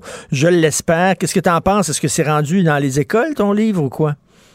Euh, je sais qu'il y en a qui sont intéressés. Je ne sais pas s'il y en a qui vont le faire lire. Dans tous les cas, je tiens à, le souligner. Ne faites pas juste lire mon livre qui critique le wokisme, mais faites lire aussi des auteurs woke. Je pense que les élèves doivent voir les une, panoplie. Exactement. C'est vraiment important que je le dise. C'est vrai, c'est important. Merci David Santorosa. Merci. Salut. Merci à toi, Richard. Salut te rappellerai que 1,3 milliard, 44 milliards de dollars. C'est beaucoup, beaucoup d'argent. À partir de cet événement-là, il y a eu un point de bascule. Un directeur de la section argent, pas comme les autres. Yves Daou. We found a wonderful bargain. A little beetle Volkswagen.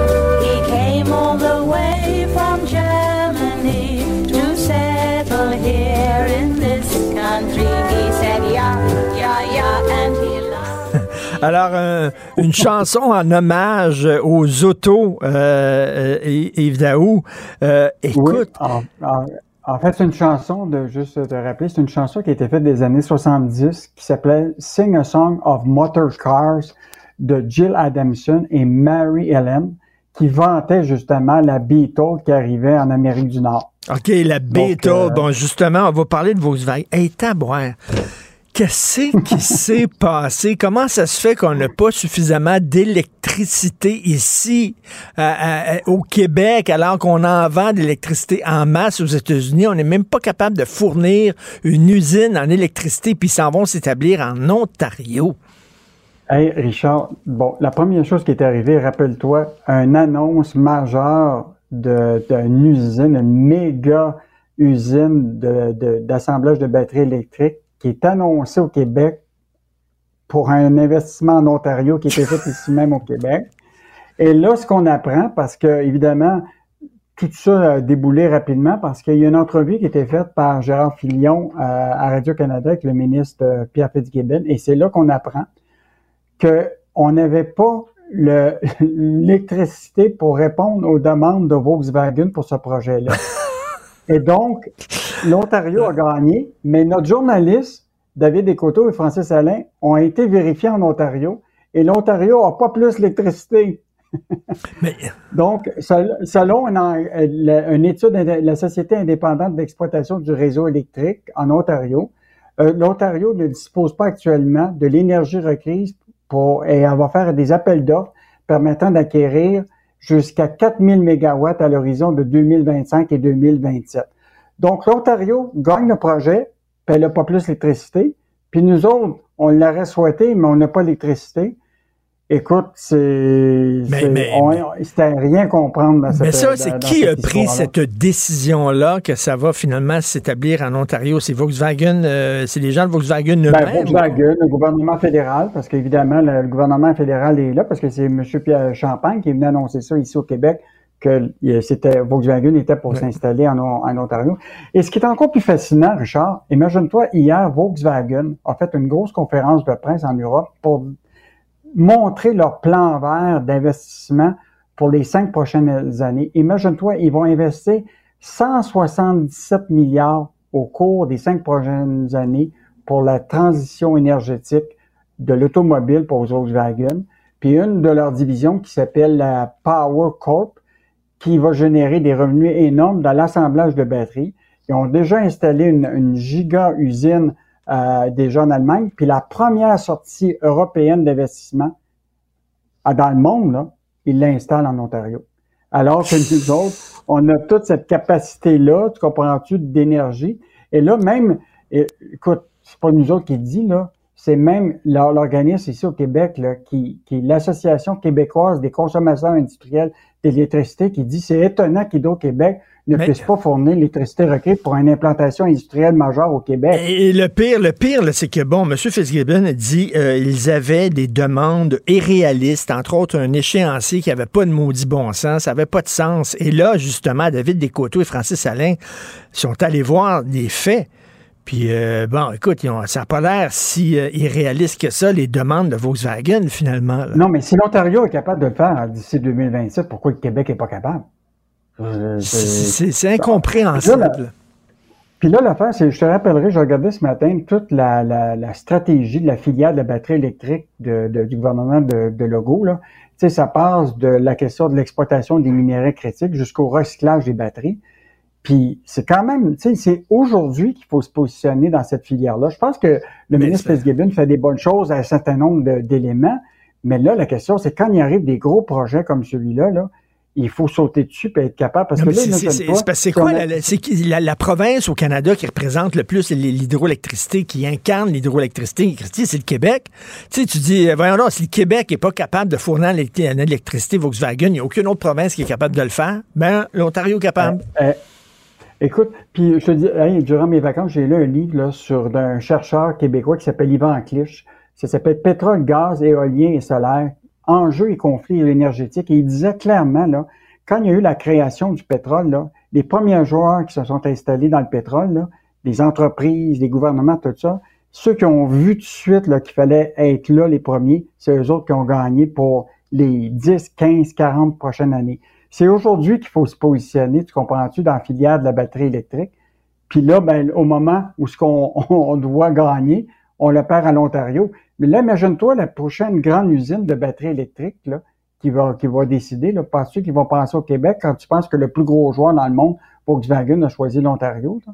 Moi, je pense qu'on on a, ma- on a vraiment manqué notre coup dans ce, Ben, dans mais, hein, l'art de se tirer dans le pied, là, ça n'a pas de maudit bon sens.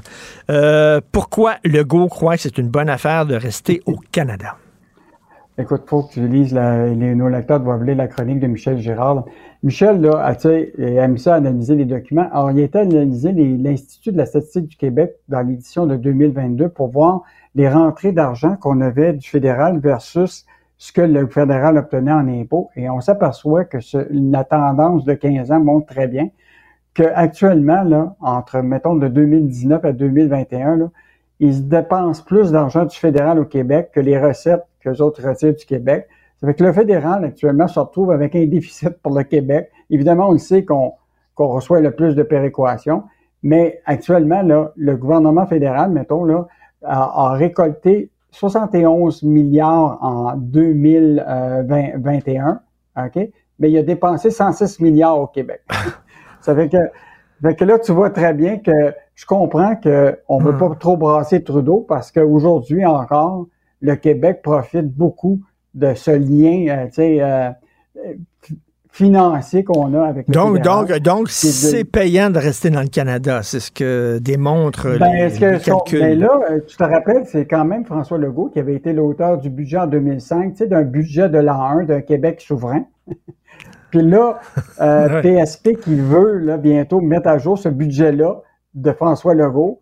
Et je pense qu'il va y avoir beaucoup de travail à faire pour matcher les, les, Ben les oui. chiffres, pour savoir si on est capable de, de combler le déficit qu'on a euh, de. En tout cas, c'est sûr que lorsque PSPP va présenter son fameux budget de l'an 1, on va le confronter euh, au calcul que, que fait Michel Gérard.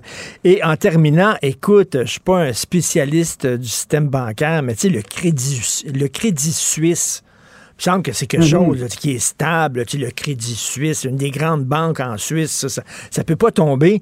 Ben, ça s'est effondré en bourse. Cette banque-là, c'est pas rien. C'est quoi? Ils font partie, ils font partie là, des 30 banques dans le monde considérées comme les plus grosses. Et là, hier, là, ils, ont- là, ils vont être sauvés, tu sais quoi, par leur banque centrale en Suisse, qui va leur fournir là, 54 milliards de financement, tu comprends-tu, pour pouvoir sortir de, de- de- de- du manque de liquidité. Et là, tu sais, nous autres, on regarde ça là, ici d'un point de vue, on dit, Ah, on n'est pas touché, tout ça. Mais je veux juste te rappeler euh, que toutes les banques qui, qui ont de la difficulté, là, souvent, nous, on achète, tu sais, ce qu'on appelle des fonds communs. Quand tu vas voir ton planificateur financier, tu achètes des fonds communs, etc. Mais dans ces fonds communs-là, là, ces fonds communs-là investissent dans des banques. Alors, quand tu vas regarder ton prochain rapport euh, de ton portefeuille, euh, Richard, tu vas voir que peut-être des fonds qui ont été achetés par ton planificateur avaient de l'argent dans ces banques-là. Et là, on voit la chute de ces banques-là. Puis même, ça a des impacts ici au Canada parce que les actions des banques canadiennes, dans une période de presque un mois, là, ça a baissé là, déjà presque de 6-7 là. Donc, euh, je pense qu'il faut quand même s'inquiéter qu'il y a beaucoup de banques qui se retrouvent dans une situation de manque de liquidité parce que là, avec les taux d'intérêt, il y a beaucoup de gens qui commencent à utiliser l'argent des déposants pour être capables de, de, de, de se financer parce que là, ils voient très bien que l'économie ralentit, mais là, eux autres s'aperçoivent que les gens qui retirent de l'argent sont obligés de compenser ça, puis ils se, ils se retournent de bord, puis ils voient qu'ils sont pas assez capitalisés. C'est ce qui est arrivé à la Banque californienne. Ben ouais. Il y a des gens qui ont retiré leur, de l'argent, puis se sont retrouvés avec l'obligation de vendre des bons du trésor qui valaient plus rien. Et donc, là, ça a sonné la- la- l'alarme à tout le monde. Puis là, les gens ont retiré leur argent. Donc, on est dans une situation là, qui, tu sais, qui, qui, se passe à travers le monde. Là, tout le monde dit que les banques centrales vont sauver ce- ces entreprises-là, mais il va falloir être vraiment Hey, c'est- parce que c'est pas une, petite- euh, c'est pas une petite banque, là. Crédit Suisse, comme tu dis, c'est une des 30 plus grosses banques au monde. Et en terminant, on n'a pas le temps d'en parler, mais j'attire l'attention des gens sur la chronique d'Emmanuel Grill. Un retraité de 68 ans, il a décidé, lui, de décaisser une partie de ses REER pour payer ses dettes et ça l'a plongé dans un endettement insurmontable. C'est peut-être pas une bonne idée de décaisser tes REER pour, euh, euh, pour euh, payer, rembourser tes dettes. Donc, excellente chronique d'Emmanuel Grill. Merci beaucoup. Euh, et de, à demain. Martino. Le cauchemar de tous les woke.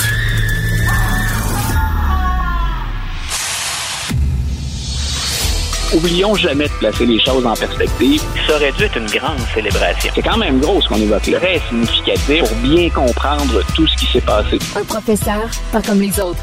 Luc La Liberté. Alors, euh, Luc, t'es prof d'histoire. Qu'est-ce que toi et tes confrères, euh, consoeurs, pensez de toute la saga de Laurent Turcot, là, ce- cet historien-là, euh, qui est euh, l'objet de plusieurs allégations de plagiat? Qu'est-ce que t'en penses? Ah, quelle, quelle grande question ce matin, hein? Puis, Oui. euh, écoute, j'y plonge. Euh, je dirais pas avec bonheur et avec joie, au contraire, mais euh, allons-y.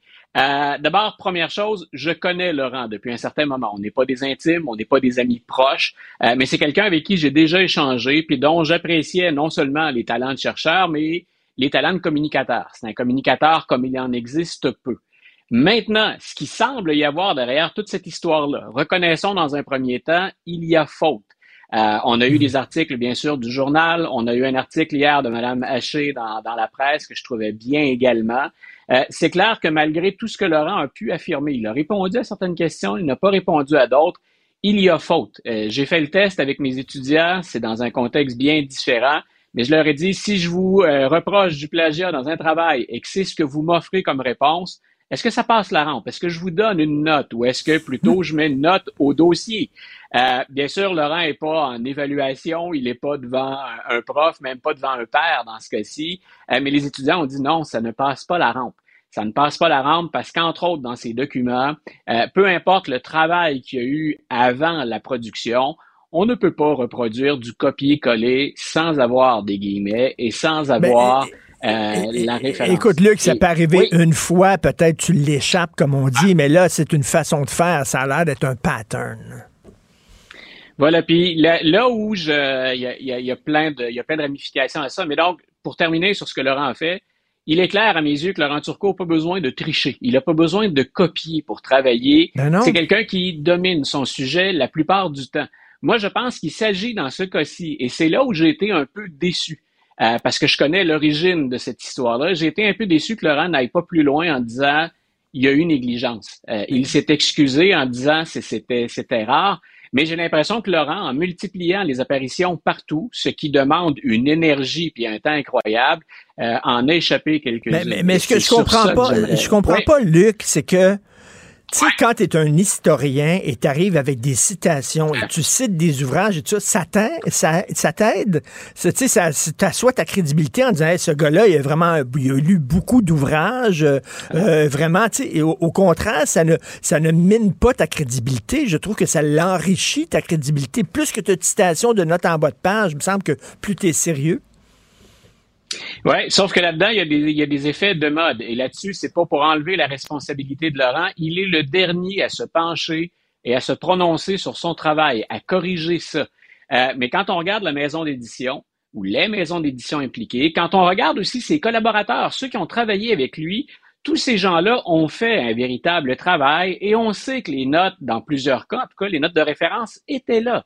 On a choisi à des fins de communication, dit-on pour alléger, de ne pas reproduire ces notes. On peut faire ça quand on paraphrase, pas quand on cite textuellement mot pour mot. Et moi, c'est là où je suis un peu débarqué du train. Malgré, je répète, tout le respect que j'ai pour le travail des gens qui collaborent avec Laurent, il y a ça.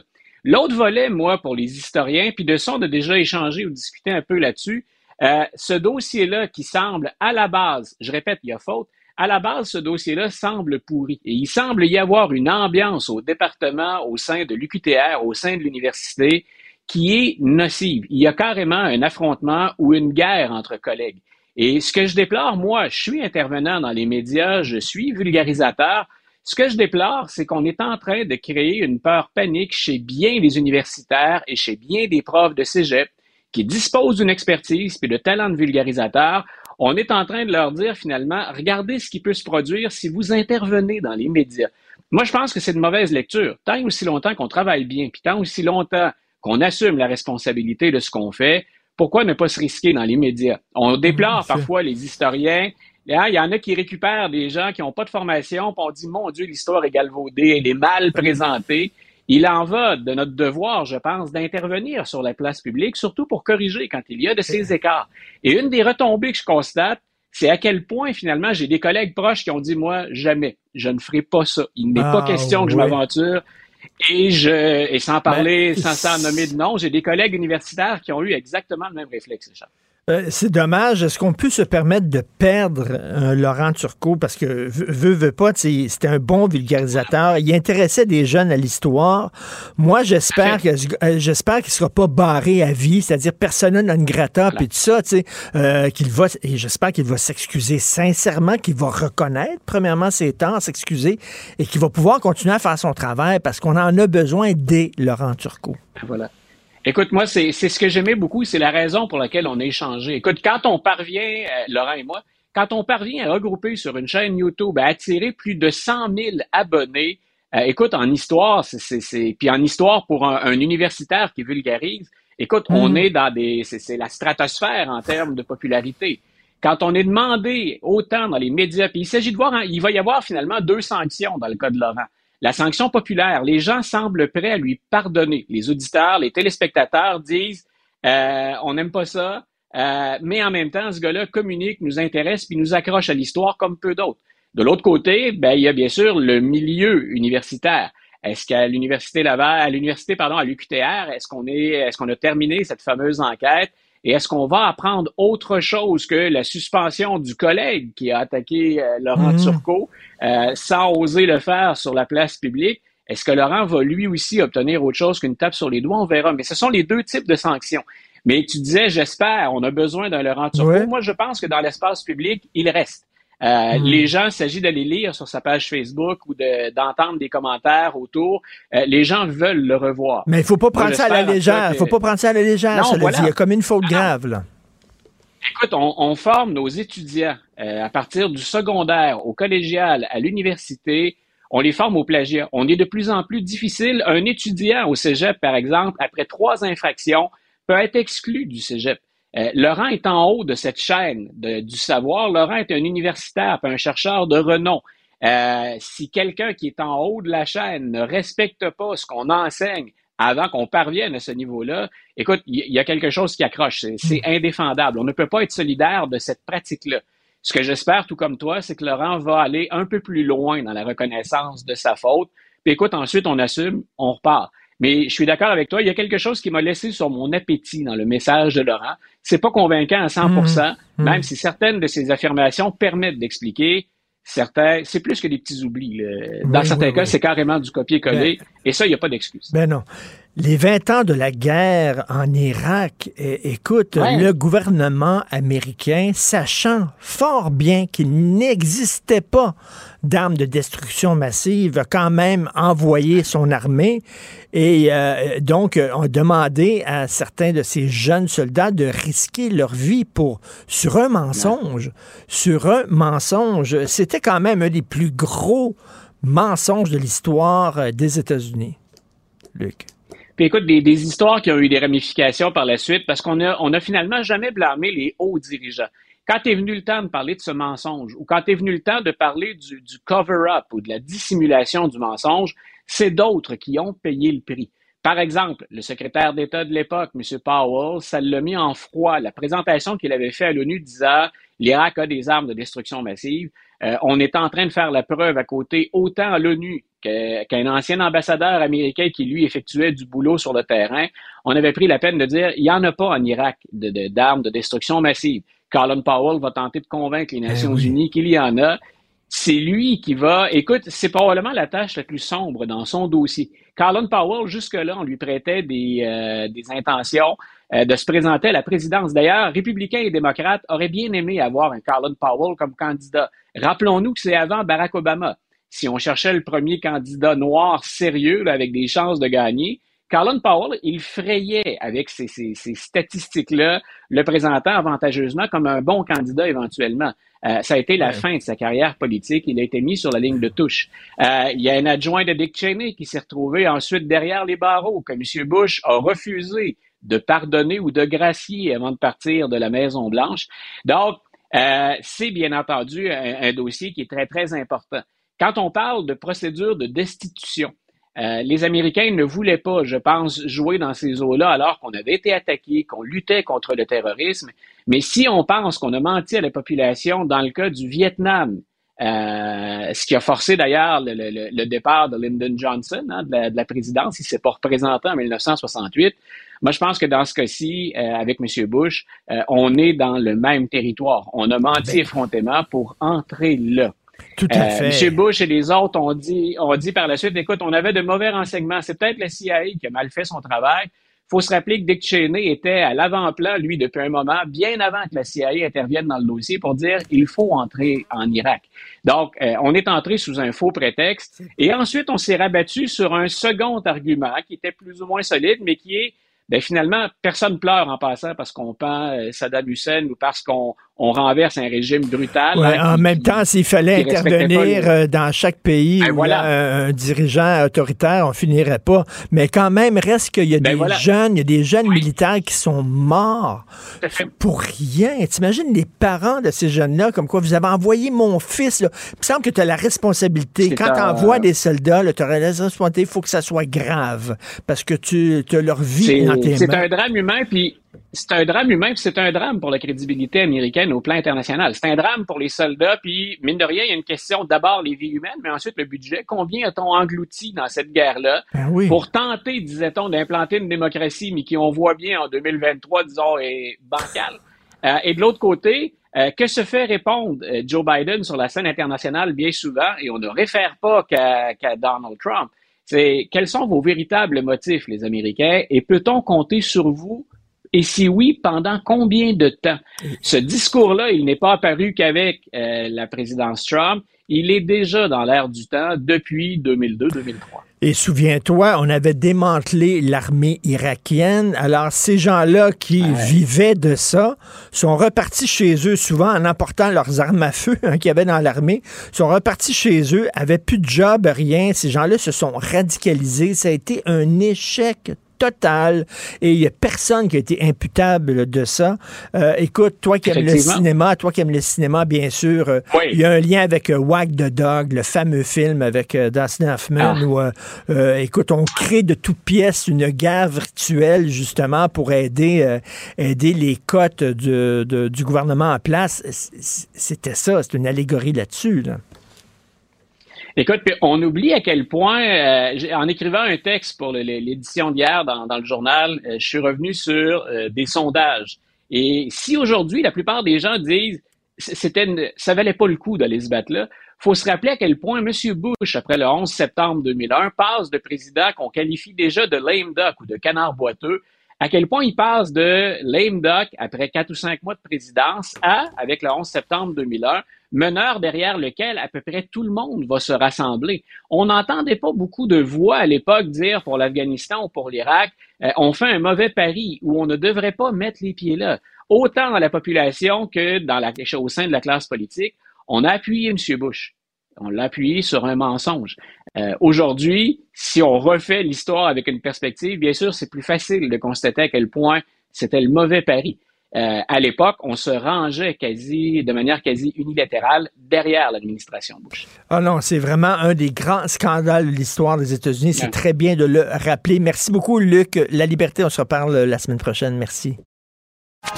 Martino. L'opinion populaire.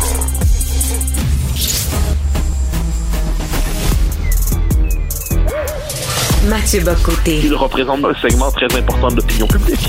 Richard Martineau. Tu vis sur quelle planète? La rencontre. Je regarde ça et là, je me dis, mais c'est de la comédie. C'est hallucinant. La rencontre. Bocoté. Martineau. Alors, euh, Mathieu, la publicité sur le déclin du français du gouvernement là, avec le faucon qui est en danger, est-ce que tu la trouves insane ou alors tu la trouves complètement euh, sketch? Ben, Alors, on en parlait hier, et le drame, mais je voulais y revenir parce que le drame, je t'avoue, je confesse que la plupart des mots utilisés, je n'ai aucune euh, idée de ce qu'ils signifient dans un contexte euh, québécois, c'est-à-dire sketch. Ou un sketch, c'est ding et. C'est-à-dire, il y a un sketch de ding et ou un sketch des cyniques, mais je comprends que le mot veut dire autre chose, mais je l'ignore complètement. Premier élément. Deuxième élément, je, je t'avouerai, je suis un peu révolté. Non pas parce que, évidemment, qu'il faut dénoncer les anglicismes, évidemment qu'il faut bien parler notre langue, mais il y a un enjeu fondamental ici, c'est l'attaque nous refait le coup de ce qui existait au début du 20e siècle, qu'on appelait la société du bon parler français. On nous dit qu'on doit bien parler notre langue, puis probablement la parler avec un accent perlé.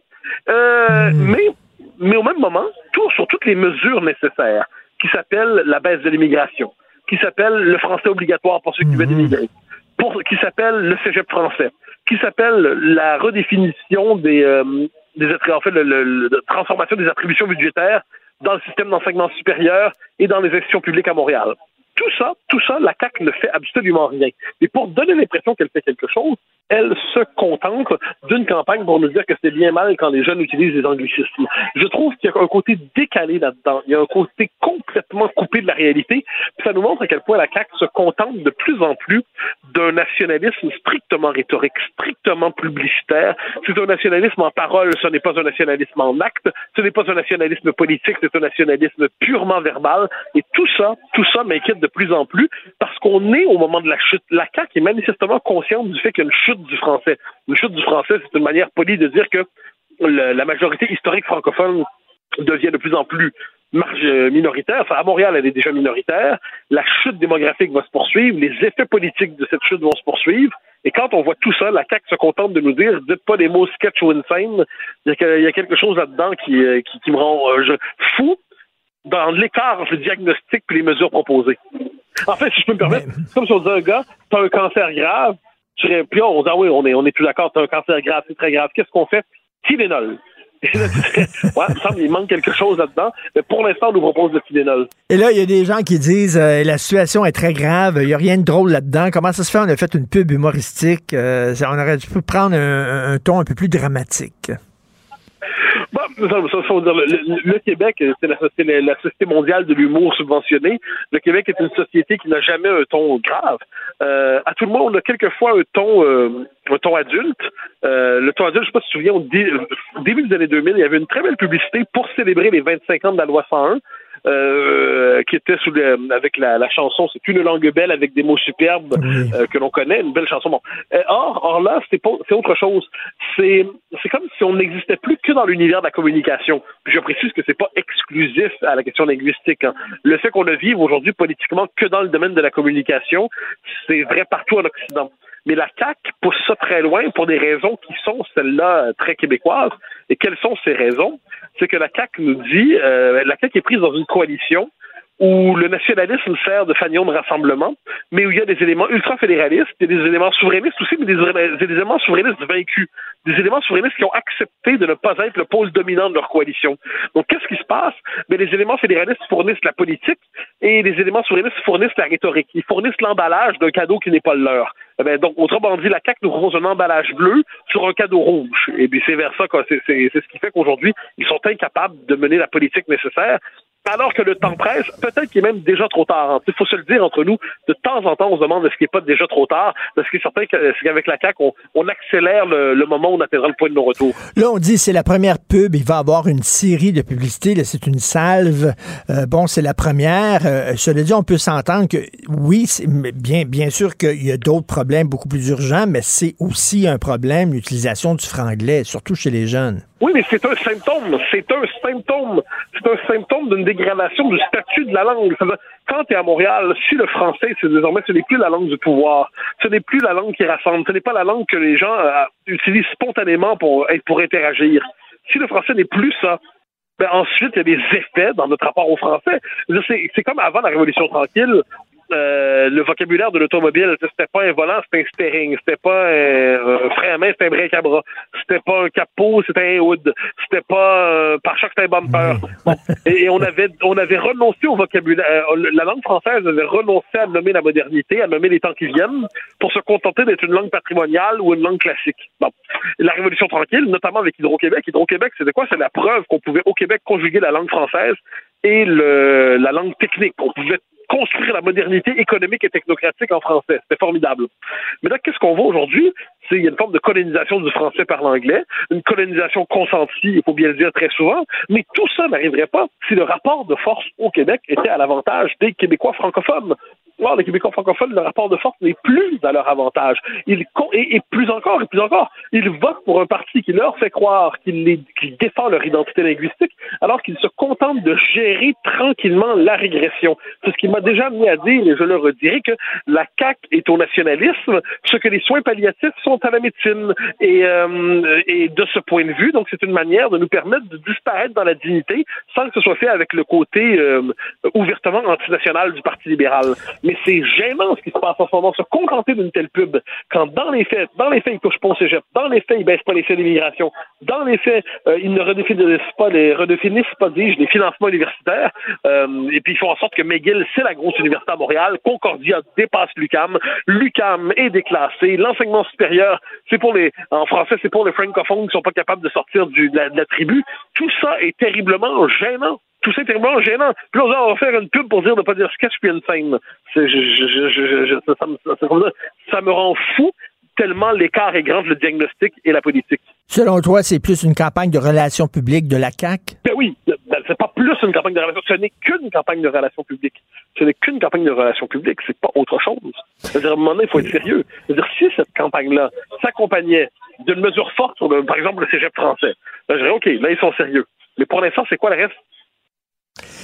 Et, écoute, euh, bon, c'est surtout les jeunes qui utilisent le franglais. Là, euh, il y a beaucoup de jeunes auteurs, compositeurs, interprètes qui utilisent ça dans leurs chansons. Euh, Est-ce que tu penses que les jeunes vont regarder la publicité du gouvernement et dire ah mais c'est vrai, puis ils vont avoir un sursaut, une prise de conscience là. Bien sûr, bien sûr que non. C'est une publicité destinée à l'électorat caquiste pour le rassurer dans le fait que c'est mal qu'on utilise les anglicismes. Donc, on se concentre, j'aime pas les anglicismes. Je pense qu'on doit les bannir. Je pense qu'on doit parler le français intégralement. Je pense qu'on maîtriserait mieux notre langue si la littérature avait une meilleure place à l'école. Je pense qu'on maîtriserait mieux notre langue si on avait un rapport intime avec les classiques.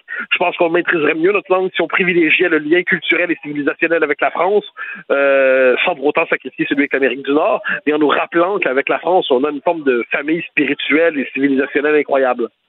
Bon, tout ça, ça va de soi. Mais là, en ce moment, cette publicité-là, qui est une publicité destinée à un électorat circonscrit, n'aura aucune capacité de convertir la jeune génération. Pourquoi on peut pas? Parce qu'encore une fois, les jeunes ne sont pas fous. Hein. Ils sentent le pouvoir. Puis ils sentent qu'aujourd'hui, c'est plus les francophones qui ont le pouvoir. Puis ils comprennent que les francophones, ce n'est plus par le groupe euh, majoritaire national qui vont être capables d'accéder à des carrières, à une vie.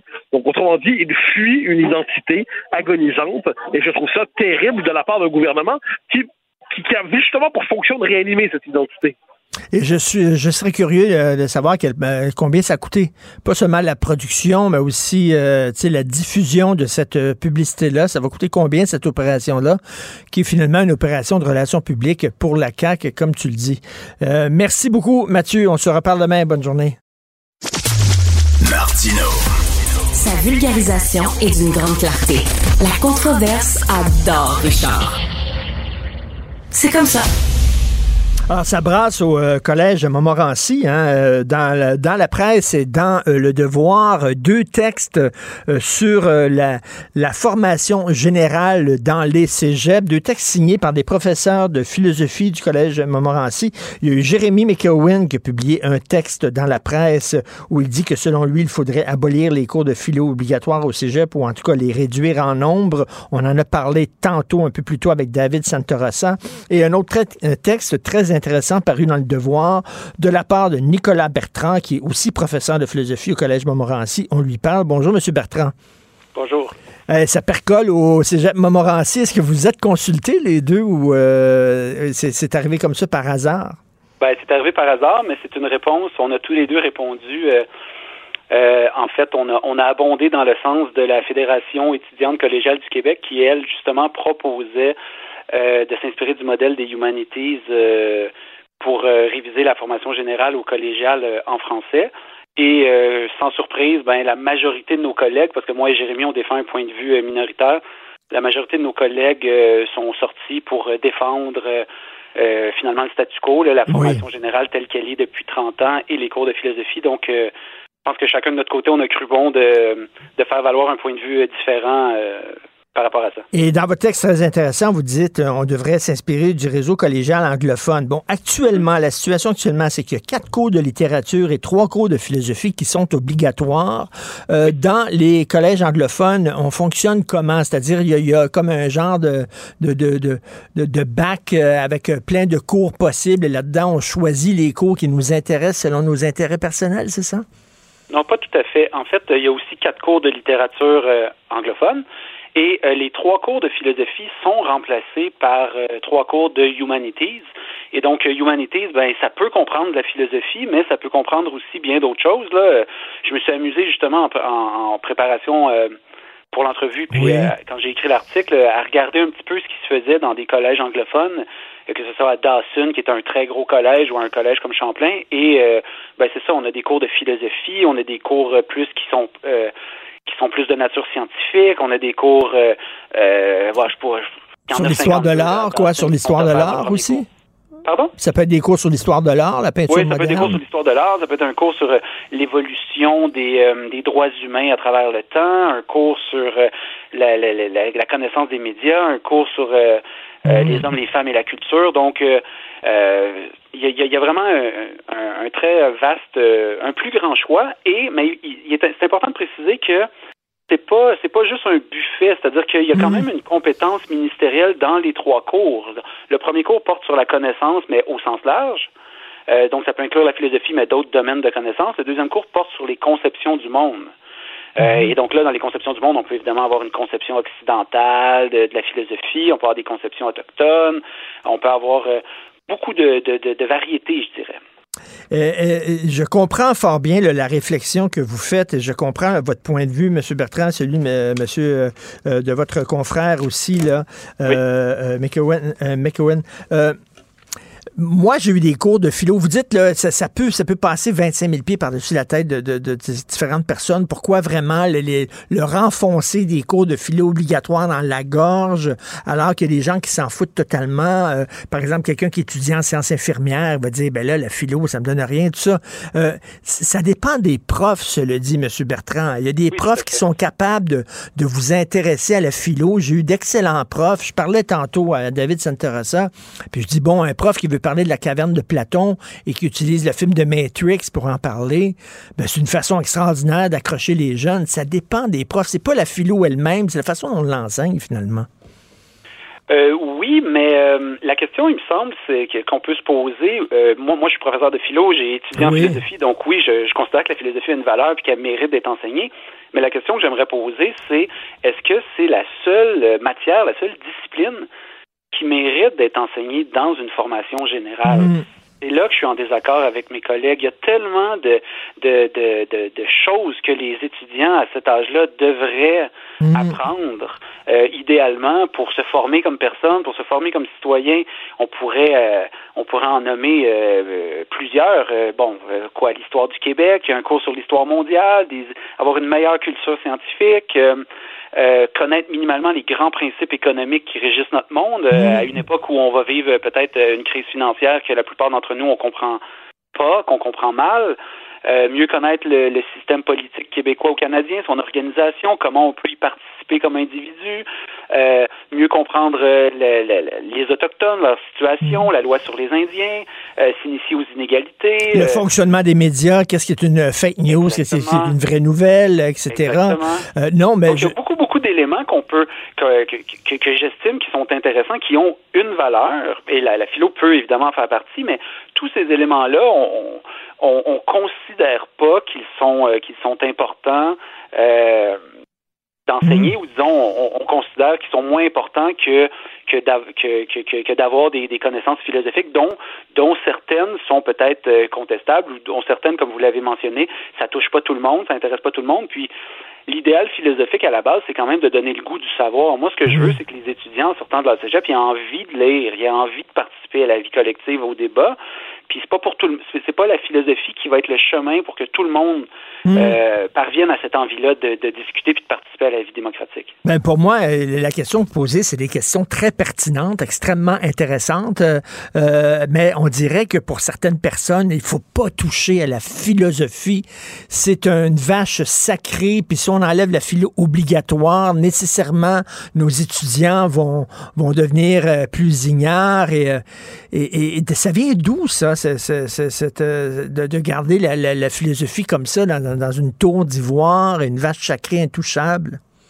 Ben, je pense qu'il y a deux éléments. Je pense qu'il faut reconnaître que euh, les professeurs de, philosophie défendent des principes, ils défendent un idéal d'éducation qu'on dit souvent républicain, c'est-à-dire ils défendent l'idée que à travers la philosophie puis la tradition philosophique, bon, on enseigne finalement un fond culturel commun, une culture commune.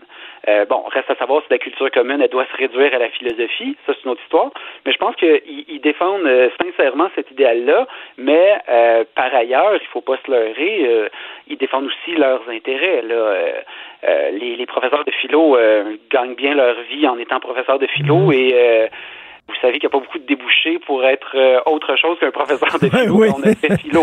Donc, c'est, je pense qu'il y a un mélange des deux. Je ne veux pas réduire ça juste à cette dimension-là, mais c'est clair que il y a une, la réaction est épidermique parce que les professeurs euh, défendent aussi leur gagne-pain, puis, puis, leur, puis leur passion aussi. Ils vivent de leur passion de la philosophie, euh, puis ils veulent conserver leur, leur, leur, leur, leur- leur privilège, on pourrait dire. Et c'est pour ça que c'est d'autant plus étonnant de voir deux professeurs de philo qui sont en train de presque de scier la, la, la branche sur laquelle ils sont assis.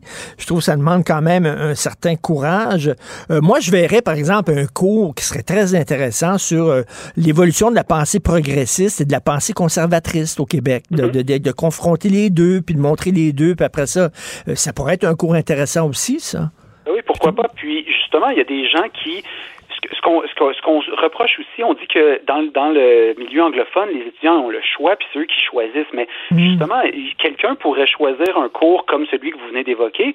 Ce serait pas nécessairement son premier choix. C'est pas nécessairement une question qui l'aurait intéressé d'emblée, mais parmi tous les choix possibles à cette session-là, c'est le cours qu'il a. Et euh, ben, il pourrait découvrir justement un point de vue différent du sien. Euh, il pourrait s'ouvrir aussi à une nouvelle réalité euh, sociale, intellectuelle, puis ça pourrait le stimuler. Donc oui, tout à fait, c'est, c'est j'abonde dans votre sens. Euh, Oui, Oui. ça, ça serait quelque chose de souhaitable de, de permettre un, un éventail de possibilités, d'ouvrir les horizons des, des, des étudiants. Et, et dans votre texte, euh, dans le devoir, euh, vous dites, euh, par exemple, pour un jeune, Martin Luther King, beaucoup plus de pertinence, par exemple, que Eschyle ou Sophocle. Tu sais, on peut, tu sais, c'est- c'est- mais c'est vrai aussi en même temps. C'est bien beau les gens qui s'enferment dans leur tour d'ivoire, faut pas toucher à la philosophie, tout ça, mais en même temps, il y y, a la réalité sur le terrain de tous les jours. Là. Exactement. Puis euh, il y a la question de la motivation. Bon, ça c'est, euh, on en discute là, ces temps-ci. Je suis en discussion avec mes collègues qui sont pas d'accord avec moi sur est-ce que le choix euh, aurait le choix des cours motive tant que ça les, les étudiants. Moi, je pense que ça aurait une certaine incidence. Puis oui, la motivation, il faut la considérer. Je pense qu'il faut pas euh, la formation générale, elle est contestée euh, depuis que je suis au cégep, depuis 15 ans. Je pense qu'elle va continuer à être contestée. Euh, puis il faut prendre acte, il faut écouter ce que nous disent les étudiants, il faut, faut, faut écouter ce Ben que oui. nous dit aussi la, la société en dehors de notre monde et, les, et, et écouter ce qu'ils ont à dire. Puis effectivement, il y a une partie de la population pour qui la philosophie peut être de, rebutante ou même inaccessible ou trop abstraite. Et puis justement, aller vers des... commencer par des, des peut-être des, des auteurs ou des thèmes plus accessibles, Ben ça oui. pourrait éventuellement les mener à la philosophie, à l'étude de, de- des... Ben des exactement. euh, Comme euh, vous avez tout à fait raison, ça n'empêche pas de parler de philosophie. Là, tu sais, puis on- je reviens à Martin Luther King, l'exemple que vous prenez dans votre texte. Qu'est-ce qui est mieux, de parler de Sophocle et de voir 30 étudiants qui s'endorment mais qui vont rien retenir, ou alors de parler de Martin Luther King, d'en avoir 20 qui accrochent, et là, les amener par Martin Luther King à ces philosophes-là. Il me semble que ça tombe sous le sens.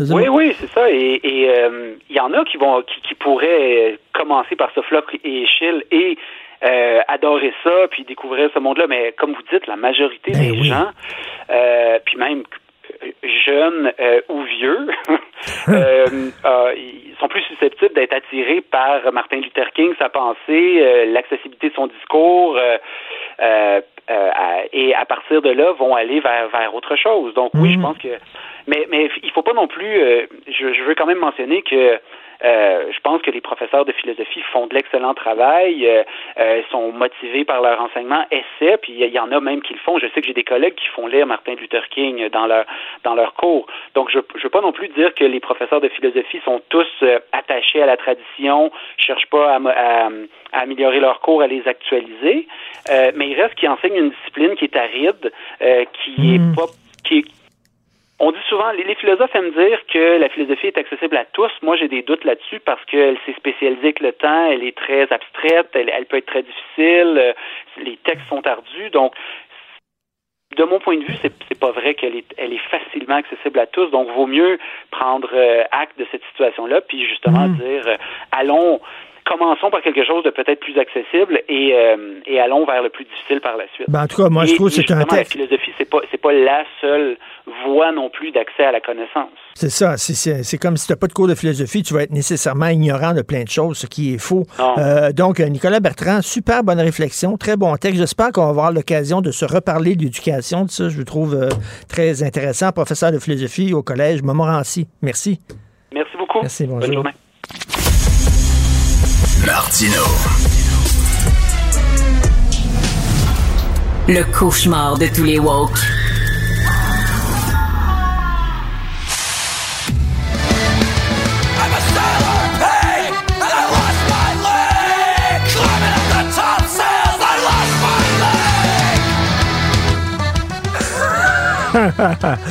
I'm shipping up to Boston. C'est un- une tune de Dropkick Murphy. Je ne connaissais pas, mais bon, c'est du folklore irlandais à la sauce moderne.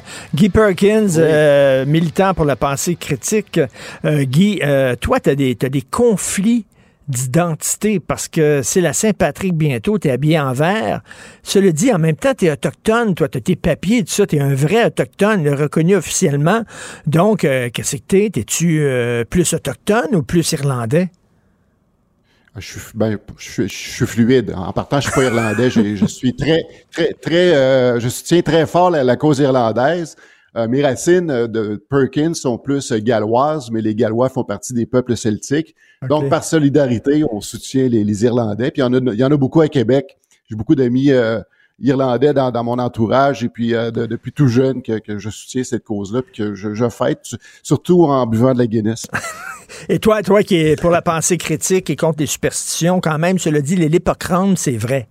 Ça existe pour vrai, là, les petits lutins verts là, irlandais. Hey. là. C'est pas une superstition. J'en ai, un sur mon chandail, Richard, c'est la preuve. c'est la preuve. Donc, on- comment peut... Prouve-moi le contraire. Est-ce que c'était des esprits malins, les Comment on dit ça? Comment on... Je, je l'ai dit comme faux, l'hippocrane? Pas du tout. Pas du tout. C'est des leprechauns. OK. Est-ce que ce sont des esprits malins ou c'est comme les lutins coquins dans le temps des fêtes? C'est, plus des esprits malins euh, avares, là, mais disons que je, je suis pas très connaissant euh, profond de, cette légende-là, mais disons que ça fait partie du, du patrimoine. Ils sont là, on aime ça, puis on fête. Puis euh, c'est, ça qu'on, qu'on retient en bout de ligne. Puis je reviens toujours en bout de ligne à la Guinness. C'est ça. Irlandais, alcool. Je suis pas sûr que c'est vraiment très le fun de se faire vraiment associer à ça.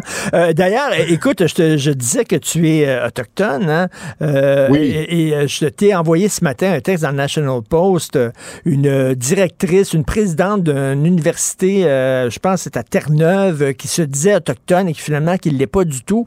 Et il y a eu un gros texte dans le Midlands, le magazine Midlands. Il y en a énormément qui usurpent justement l'identité autochtone parce qu'ils savent que ben ça va avec certains avantages. hein. Tu peux avoir des, des promotions si tu dis que tu es autochtone. Tu peux avoir des subventions pour des recherches si tu dis que tu es autochtone. Qu'est-ce que tu penses de ça, toi, des gens qui s'approprient Ben, c'est- justement? Sur- surtout actuellement, parce que c'est dans l'air du temps, parce qu'aujourd'hui, les gens peuvent strictement par l'expression d'un sentiment de ressentir, dire ben, je suis ceci ou je suis oui. cela.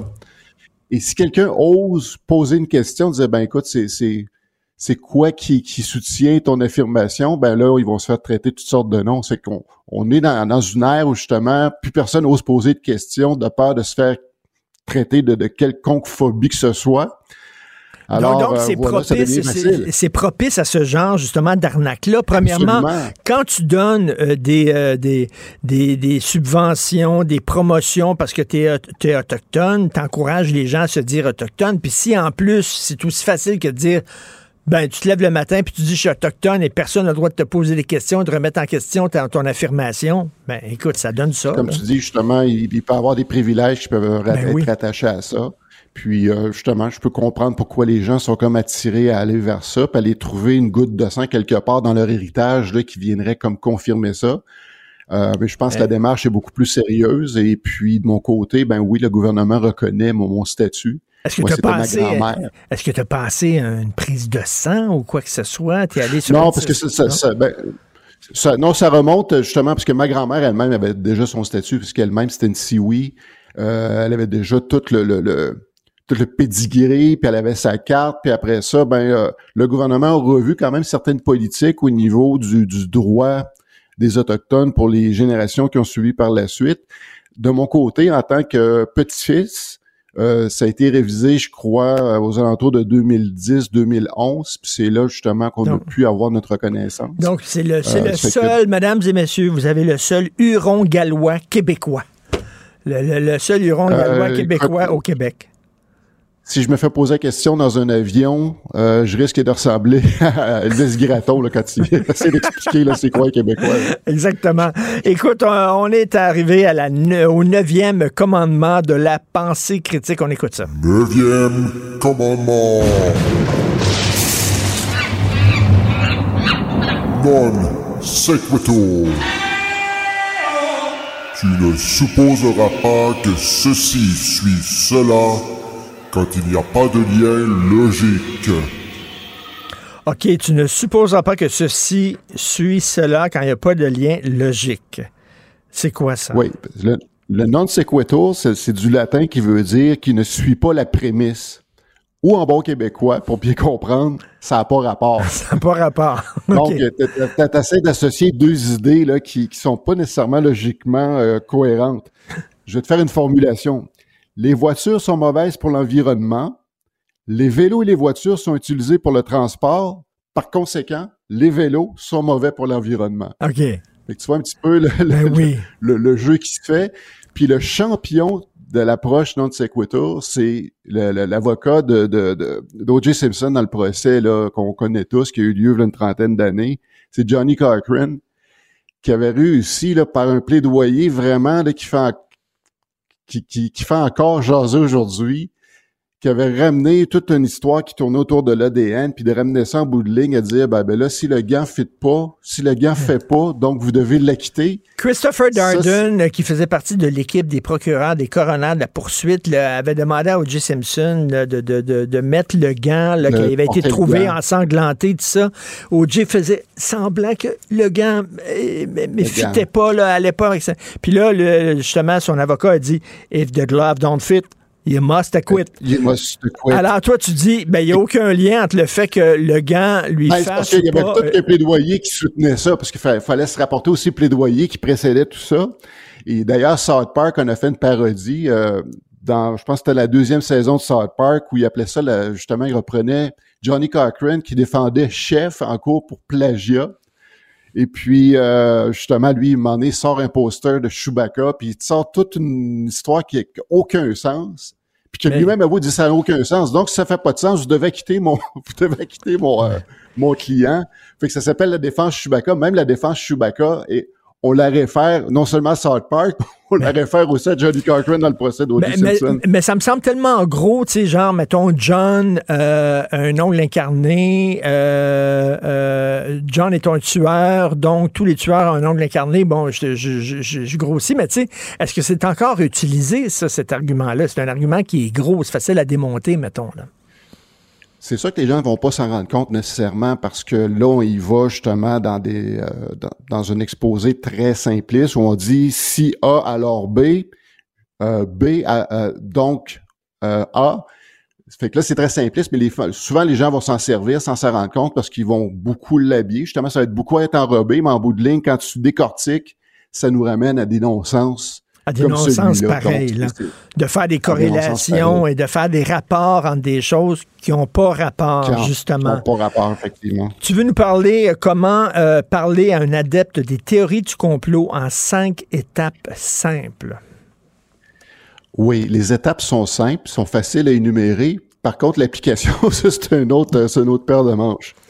Parce que faire cette approche-là, euh, dans, dans le fond, euh, ce que je vais te présenter là, c'est ni plus ni moins euh, l'approche des questionnements socratiques.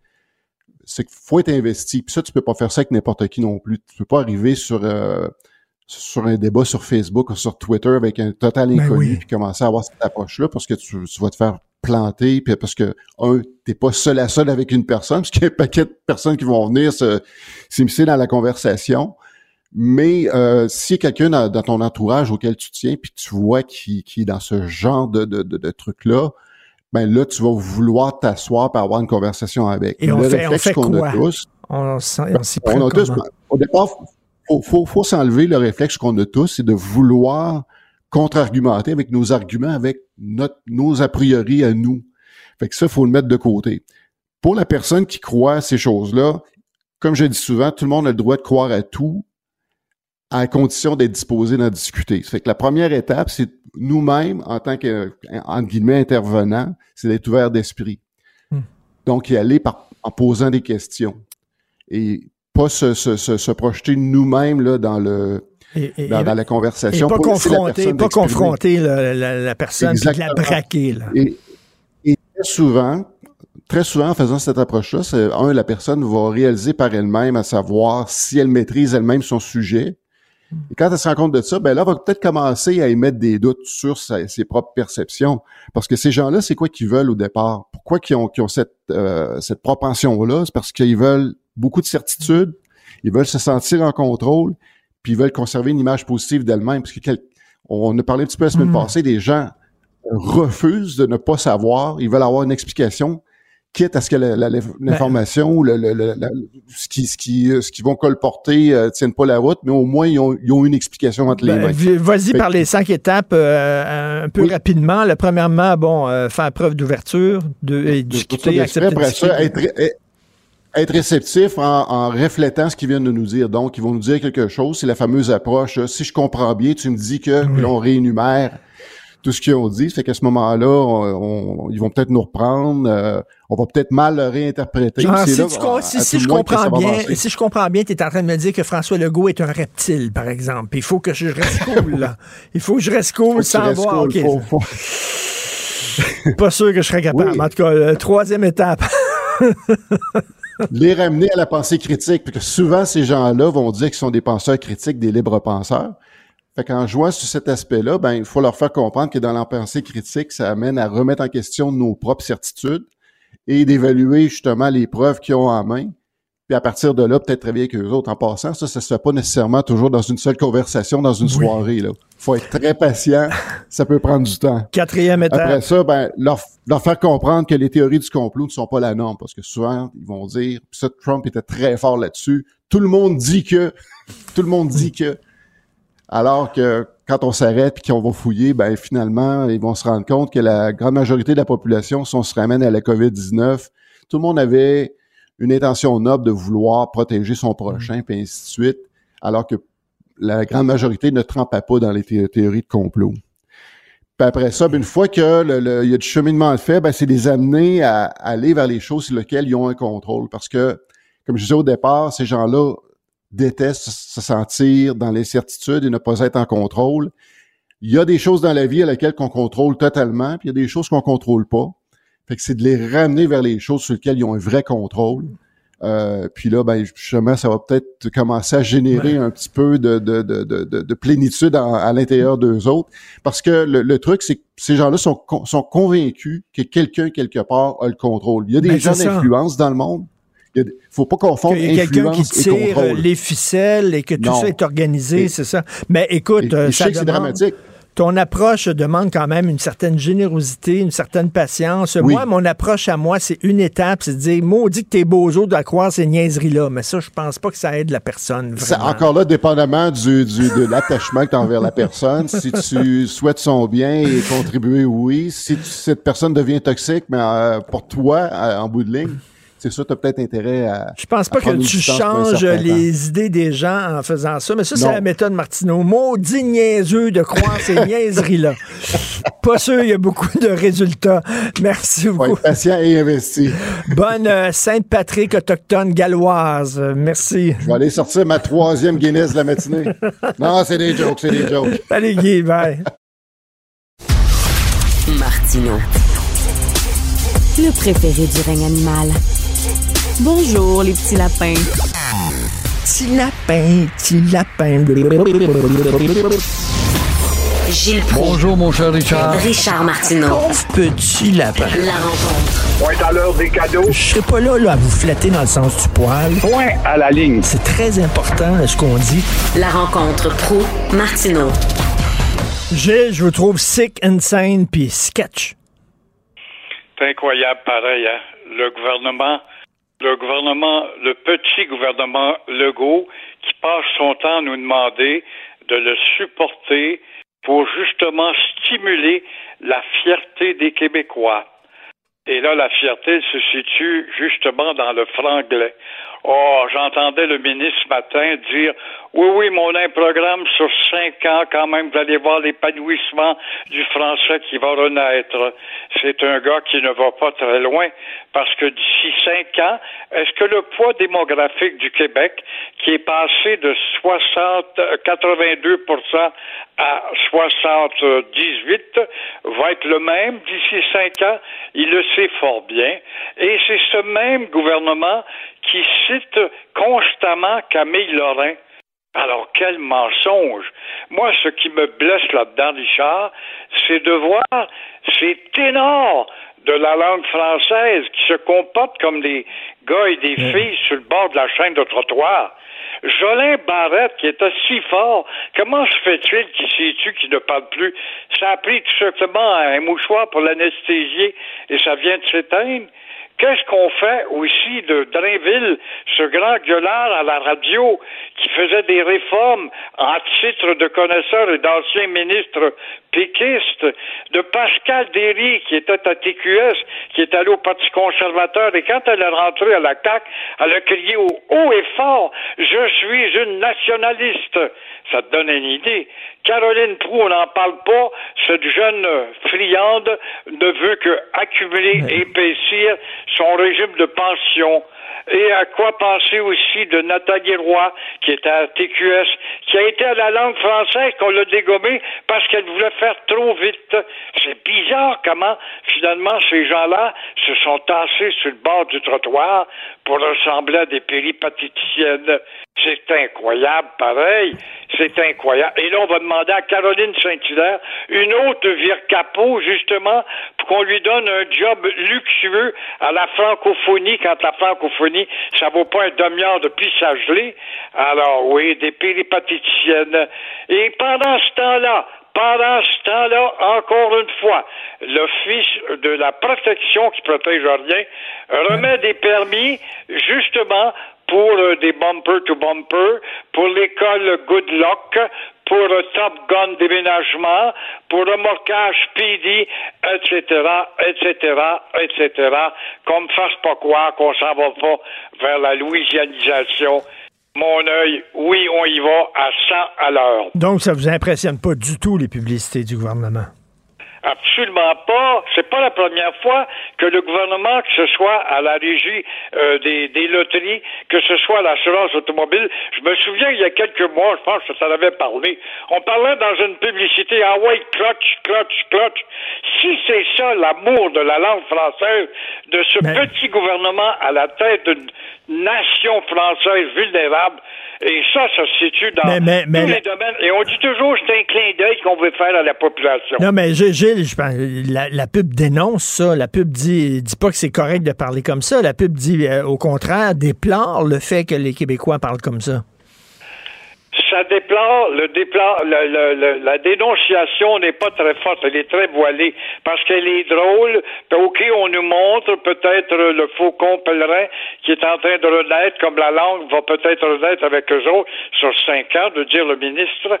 Mais euh, je trouve que c'était du prestige, de la fierté qu'il fallait vendre aux Québécois. Vous appartenez à la deuxième société française la plus importante au monde, et voici comment nous pouvons, comme Camille Lorrain le voulait, comme le PQ de René Lévesque le voulait dans le temps, non, on nous rapetisse encore une fois à, à un langage tribal, rien d'autre que ça. André Boisclair qui recouvre sa liberté. Imagine-toi, Boisclair, qui a été un chef du Parti québécois, qui nous invitait à le suivre sur la route de l'épanouissement et euh, qui euh, était donc une élite très forte en laquelle il fallait croire. Et euh, il vient tout juste d'entrer en prison, et voilà qu'on parle déjà de le sortir pour deux dossiers d'agression sexuelle sur des hommes. Eh oui, c'est comme ça la justice. Boisclair, qui a refusé euh, tout programme en matière sexuelle, se sent sans doute guéri. C'est-il défait de ses orientations? On n'en parle pas en parlant d'orientation. Ça démontre dans cette justice caricaturale comment on n'a pas d'orientation au Québec. Et euh, donc, vous dites qu'il devrait, il aurait dû rester en prison plus longtemps. Ben, quand on te condamne à une sentence, pourquoi te dire à l'avant, ben, tu sais, on va te donner ça, mais dans la réalité, tu vas avoir ceci. Tu as qu'à être un bon garçon. Dès le départ, c'est un bon garçon de nature. Écoute, c'était une élite, ils nous invitaient à le suivre, il fallait que tu sois bon garçon. Alors, donc, pourquoi pas dire, tu vas rentrer en prison puis tu vas sortir dans trois semaines. Ça serait bien plus simple. Et en terminant rapidement, le Québec économique vient de perdre Vaux. Ça, c'est une histoire incroyable. Claque incroyable. Face à l'Allemagne, le Québec, le Québec, justement, qui se dit qui veut, euh, se disait encore récemment, nous sommes les Saoudiens de l'électricité, nous, avec Ben oui. notre économie électrique. On est loin d'être les Arabes de l'électricité. C'est incroyable. Alors, Qu'est-ce qu'on a comme euh, problème? On a un problème de connexion qu'on ne peut pas fournir à Volkswagen, la puissante, qui veut installer des usines de batteries. Il faut voir derrière ça, Richard, aussi, les élections fédérales qui s'en viennent et l'aide fédérale. Il faudra voir l'ampleur de l'aide fédérale pour les élections où en Ontario, il faut garder notre bassin de vote libéral. Mais encore une fois, je ne comprends pas le goût qui voulait vendre des surplus à l'Ontario. Comment se fait-il que l'Ontario a une énergie propre, incapable, incapable pardon, de recevoir un géant énergivore comme ça, alors qu'elle a moins de réserves électriques que le Québec. Alors, je comprends pas. Les- la tonne de milliards qui rentre, qui s'installe en Ontario, est encore une belle gifle au Québec économique de Fitzgibbon. Merci, Gilles. Ça, je reviens pas de cette histoire-là. C'est vraiment se tirer dans le pied. Là. Merci beaucoup, Gilles. On se reparle demain. Au revoir. Merci à l'équipe formidable avec qui je travaille, à la recherche Florence Lamoureux, André-Sylvain Latour, à la régie, la réalisation Jean-François Roy. Merci beaucoup. C'est Benoît qui arrive. Celui qui a apporté les natas ce matin, le petit... Ah, c'est toi, Jean-François, qui a apporté des tartelettes portugaises, comme M. Arruda aimait tellement. Alors, c'est tellement bon, des natas. Vraiment, merci beaucoup. Benoît arrive et nous, on se reparle demain, 8h30. Passez une excellente journée.